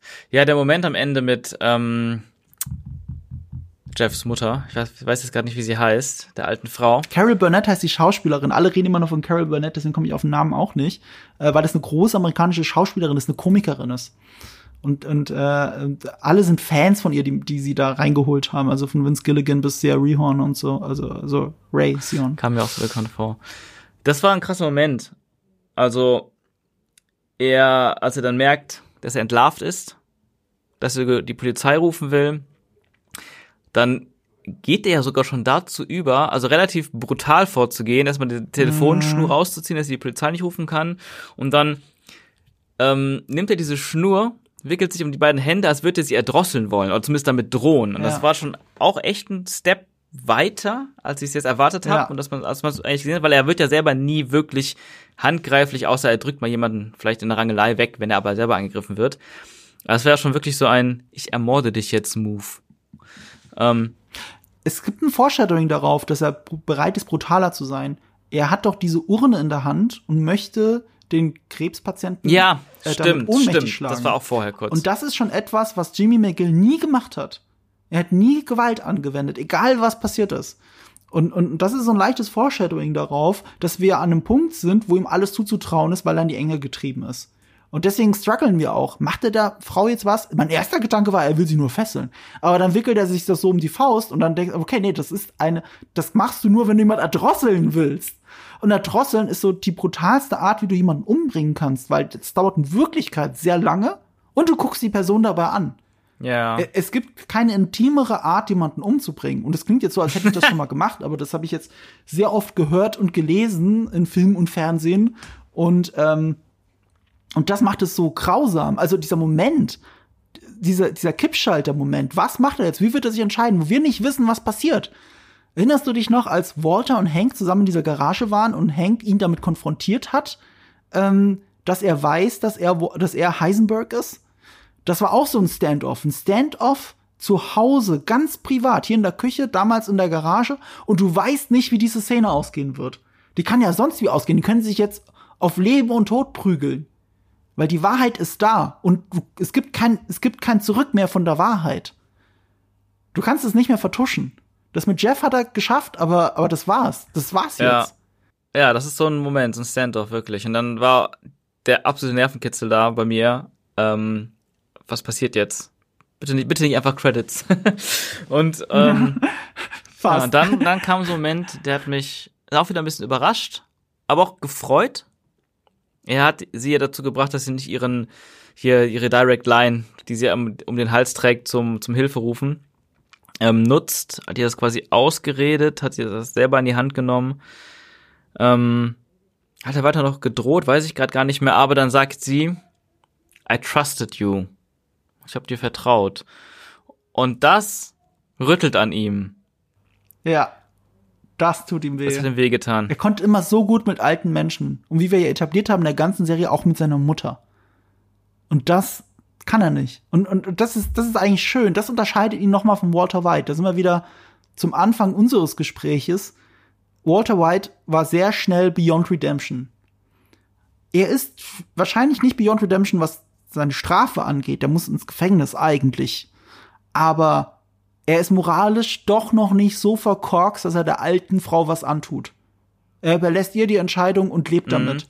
Er war aber kurz davor und Und er hat es aber Er nicht, nicht gemacht, gemacht. anders als Walter White. genau, aber aber vor allem wurde er ja auch von ihr dann wieder vielleicht daran erinnert, wer er eigentlich war, wer er eigentlich ist, genau. vielleicht hoffentlich. Und ich muss sagen, dass ich die letzten Folgen, eigentlich diese Staffel entlang, ähm, habe ich immer sehr viel Angst gehabt um Saul Goodman oder um Jimmy, auch um Kim natürlich, weil auch ich hatte gedacht, okay, wie wird sie denn jetzt rausgeschrieben aus Breaking ba für Breaking Bad?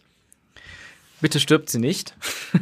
ähm, irgendwann habe ich mich mit den Gedanken verabschiedet, dass sie stirbt, weil ich dachte, nein, das ist irgendwie zu, ja, zu langweilig eigentlich auch. Nicht kreativ genug auch. Aber ähm, ja, ich dachte so ein bisschen, okay, wir müssen jetzt irgendwie noch mitbekommen, wie Saul Goodman immer weiter absteigt. Quasi ein Mini-Breaking Bad in der letzten Staffel. Und es hat sich hier und da mal wieder angedeutet. Ich weiß nicht, ob es jetzt erst in der sechsten war oder vielleicht schon in der fünften, ähm, wo ich so, wo es mir so aufgefallen ist. Und ich dachte so, ah, das wäre jetzt ein bisschen schade, wenn man einfach nur das Gleiche nochmal irgendwie erzählt. Aber ich bin trotzdem davon ausgegangen, dass es, also ich gehe immer noch davon aus, dass es irgendwie dann doch sehr böse endet.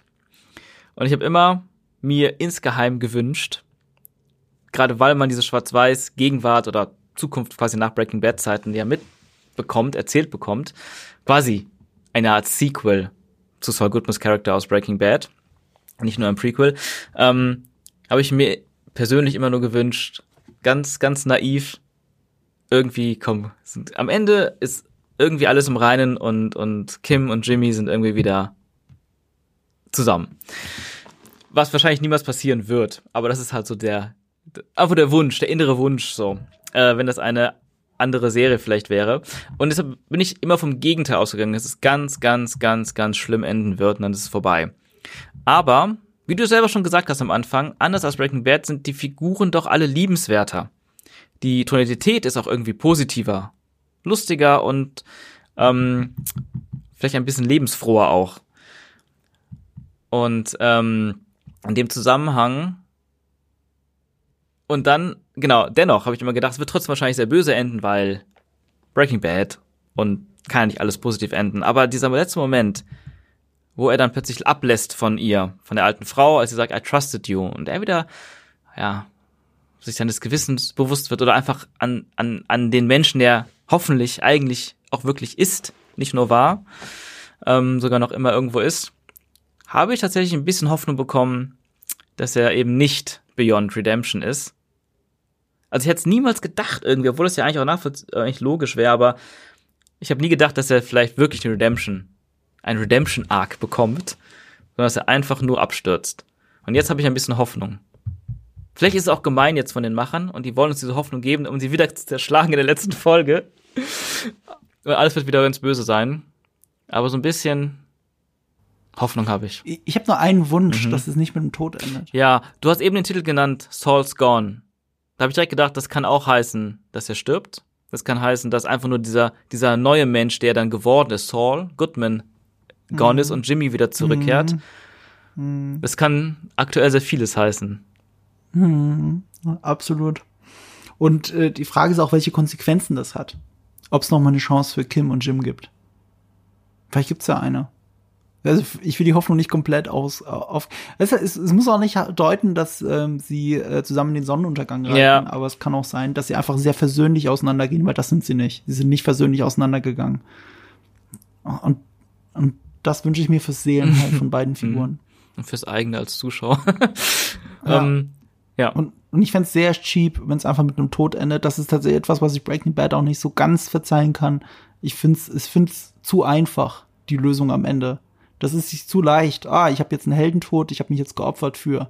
Ne? Auch noch von der Person, die sowieso gestorben wäre. Das ist, das ist mir zu einfach. Da hat natürlich die bessere Serie Sopranos eine viel interessantere Lösung gefunden. Und ich bin ganz, ganz, ganz gespannt auf die Lösung, die sich Better Call Saul einfallen lässt. Das werden wir nächste Woche erfahren. Ähm, dann nicht mit dir. Ich hoffe, wir werden noch mal zu Star Wars Andor reden. Oh ja, bestimmt. ich hoffe es. Also ich bin gerne dabei, wenn du mich. Äh, auf jeden, also das sind ja zwölf Folgen dieses Jahr. Wir kriegen das hin. Also wir kriegen das hin. Also wenn du jetzt sagst, ja, dann bist du bei Star Wars Endor mit dabei. Auf jeden Fall. Sehr gut. So, du bist dabei. Äh, du sitzt schon auf brennenden Kohlen, weil du sofort weiter musst zum Dreh. Aber was musst du denn drehen? Ja, ich meine, letztes Mal habe ich schon darüber erzählt, als wir über Obi-Wan gesprochen haben. Wir drehen gerade die äh, Reihe Der letzte Song aus der Bohne. Da sind zwei ja. Akte, haben wir schon gedreht und veröffentlicht, auch mit großem Erfolg und großem positiven Feedback. Jetzt drehen wir Akt 3 und wir haben ein ähnliches kleines, großes Problem, dass wir ähm, in unserer Kreativität irgendwie nicht aufhaltbar sind oder sie so entfesselt ist, dass wir so viele Sachen, wir haben sehr vieles, tatsächlich, es ist tatsächlich ein bisschen größeres Projekt, ja auch vom Schreiben her. Ach, you don't ja. say, nach Akt 2. You don't say. Und ähm, wir haben aber schon ganz, ganz vieles, was jetzt in Akt 3 passiert, schon, schon von Anfang an gewusst. Aber durch die Entwicklung von Akt 1 und Akt 2, die sich auch immer weiterentwickelt haben, haben wir jetzt so viel mehr noch, ähm, es hat sich noch viel mehr aufgebaut, wovon wir jetzt auch quasi ernten äh, dramaturgisch ernten. Ähm, so viele Sachen, die wir jetzt abschließen, so viele Sachen, die sich aufgebaut haben, die jetzt wohin führen. Und auch hier ähm, macht es echt Spaß, die Verknüpfungen zu finden, die Easter Eggs auch zu finden oder einzubauen, ähm, sei es auf die Folgen davor, sei es Dinge zu übernehmen, die jetzt nochmal eine Bedeutung haben, die vielleicht ursprünglich gar nicht unbedingt geplant war, aber jetzt plötzlich sich super ergibt und schön auflöst. Plus noch natürlich zu älteren Videos von äh, Julian auf seinem Kanal. Und ähm, wir haben auch noch, weil wir so viele Ideen hatten, ein Spin-off entwickelt ein kleines Mini-Spin-off, eigentlich als Teaser für den Akt 3, was eigentlich nur ein paar Minuten lang sein sollte, aber jetzt auch schon weit über 10 Minuten geworden ist. Ah. Ähm, eigentlich auch ursprünglich gedacht, dieses Spin-off, um ein bisschen Zeit herauszuschlagen für Akt 3. Da dachten wir damals auch, wir würden alles im Juli veröffentlichen. jetzt ist schon August und wir sind immer noch nicht fertig. Ähm, ja, also das, das machen wir gerade. Da ist parallel Dreharbeiten sind sogar noch, noch nicht ganz abgeschlossen. Wir haben noch fünf, sechs Tage, dann Post-Production läuft parallel, sehr, sehr viele Visual Effects, äh, Sounddesign und so, das läuft alles gerade an. Und ähm, ja, die Leute, die das verfolgen, der letzte Song aus der Bohne, Akt 1 und Akt 2, können sich auf jeden Fall auf ein sehr wildes, episches Finale freuen. Mit auch einigen Überraschungen, Wendungen, mit denen, glaube ich, nicht so viele rechnen und ähm, ja, und witzigerweise, ne? Es ist ja nicht so, dass. Sorry, ich muss gerade die ganze Zeit, ich, die ganze Zeit, so wie du das beschrieben hast, muss ich an Vince Gilligan denken. Genauso wie du es gesagt hast, Spin-Offs und dann hat sich alles noch rumgezogen, hat sich noch gezogen, länger gedauert als gedacht und, und das würde man nicht alles nicht erwarten und Sachen schließen sich. Ja, ja, ja. Total Vince Gilligan-mäßig, voll cool. Das, ich fühle mich geehrt, es freut mich zu hören. Ja, witzigerweise, ähm, Julian, also mein Bruder und ich sind beide auch große Fans von Better Call Saul. Oder sagen wir, das heißt Fans, mhm begeisterte Zuschauer, die das wirklich lieben. Ähm, und wir haben auch wirklich ähm, uns immer wieder inspirieren lassen, auch von ähm, Better Call Saul. Ist nicht, es ist jetzt nicht so, dass man denkt, oh, das ist aus Better Call Saul, ganz und gar nicht, aber so ein bisschen, wie, wie die an Sachen rangegangen sind und, und wie, wie gut Sachen halt funktionieren. Ich weiß genau, was du meinst. Ich weiß genau, was du meinst. Also manche Momente, diese schwarze humorigen Momente mit seinem äh, Sidekick in, in, in deiner in eurer Serie, in eurer Netflix-Serie, das ist schon so ein bisschen, als hätten die Cohen mitgeschrieben. Die Coen-Brüder. Ich, ich weiß, was du meinst. Also wenn manchmal der Humor ein bisschen trockener ist und beide einfach nur da sitzen und, und Sachen auf sie hereinprasseln und sie stoisch ertragen müssen, was die Welt umherum, drumherum gerade mit ihnen macht. ja, schön, das ist schön beschrieben, ja. Das freut mich. ähm, und äh, ja, und du hast eben auch selber ähm, sehr oft sogar die die Kameraarbeit angesprochen, ne, bei Saul, äh, Better Saul und auch das hat uns Jules mich immer sehr begeistert. Also wir haben wirklich jetzt in Akt 3 ganz oft gesagt, lasst uns das nicht so klassisch filmen. Denkt ans mhm. Better Call Saul. Lass andere Bilder machen, lass große Geil. Bilder machen, lass, lass ähm, ja. äh, kreativere Bilder machen, die man sonst nicht so sieht. Lass mehr mit Weitwinkel arbeiten. Und solche Sachen, ähm, also da ist rein, rein visuell auch, also rein kameratechnisch visuell jetzt auch, finde ich, auch nochmal viel, viel mehr gemacht worden, jetzt in Akt 3 bei uns, ähm, was echt Aha. Spaß macht. Gerade ein paar Szenen. Also es hat sich auch im Laufe der Dreharbeit entwickelt. Wir haben ja schon angefangen, vor ein paar Wochen zu drehen für Akt 3 und es wird immer mehr, dass wir diese mit der Kamera mehr gespielt haben. Ich würde jetzt sagen, wie bei Better Call Saul gespielt wurde. Aber Better Call Saul ist es ja auch so, für mich fühlt es sich ganz oft so an, wenn ich das gucke, ah, die waren so verspielt mit der Kamera, die hatten so viel Spaß damit, Bilder und Framing zu finden, Blickwinkel zu finden, die man sonst nicht so sieht oder einfach mit dem, was da ist, auch so viel zu spielen. Aber gleichzeitig ist die Kamera bei den Saul, bei der Console auch so präzise. Das ist, das ist wirklich beeindruckend. Ja, unfassbar. Und dann, wenn ihr nicht verpassen wollt, wie es dann jetzt am Ende in der wirklich letzten Song aus der Bohne war, dann müsst ihr da natürlich vorbeischauen. Ihr müsst es abonnieren. Ihr könnt es auch bewerten, wenn es euch gefallen hat. Dasselbe gilt für diesen Podcast. Und jetzt will ich dich nicht länger aufhalten und ich schließe jetzt einfach mit den Worten wie die nächste Folge heißen wird, Solgon.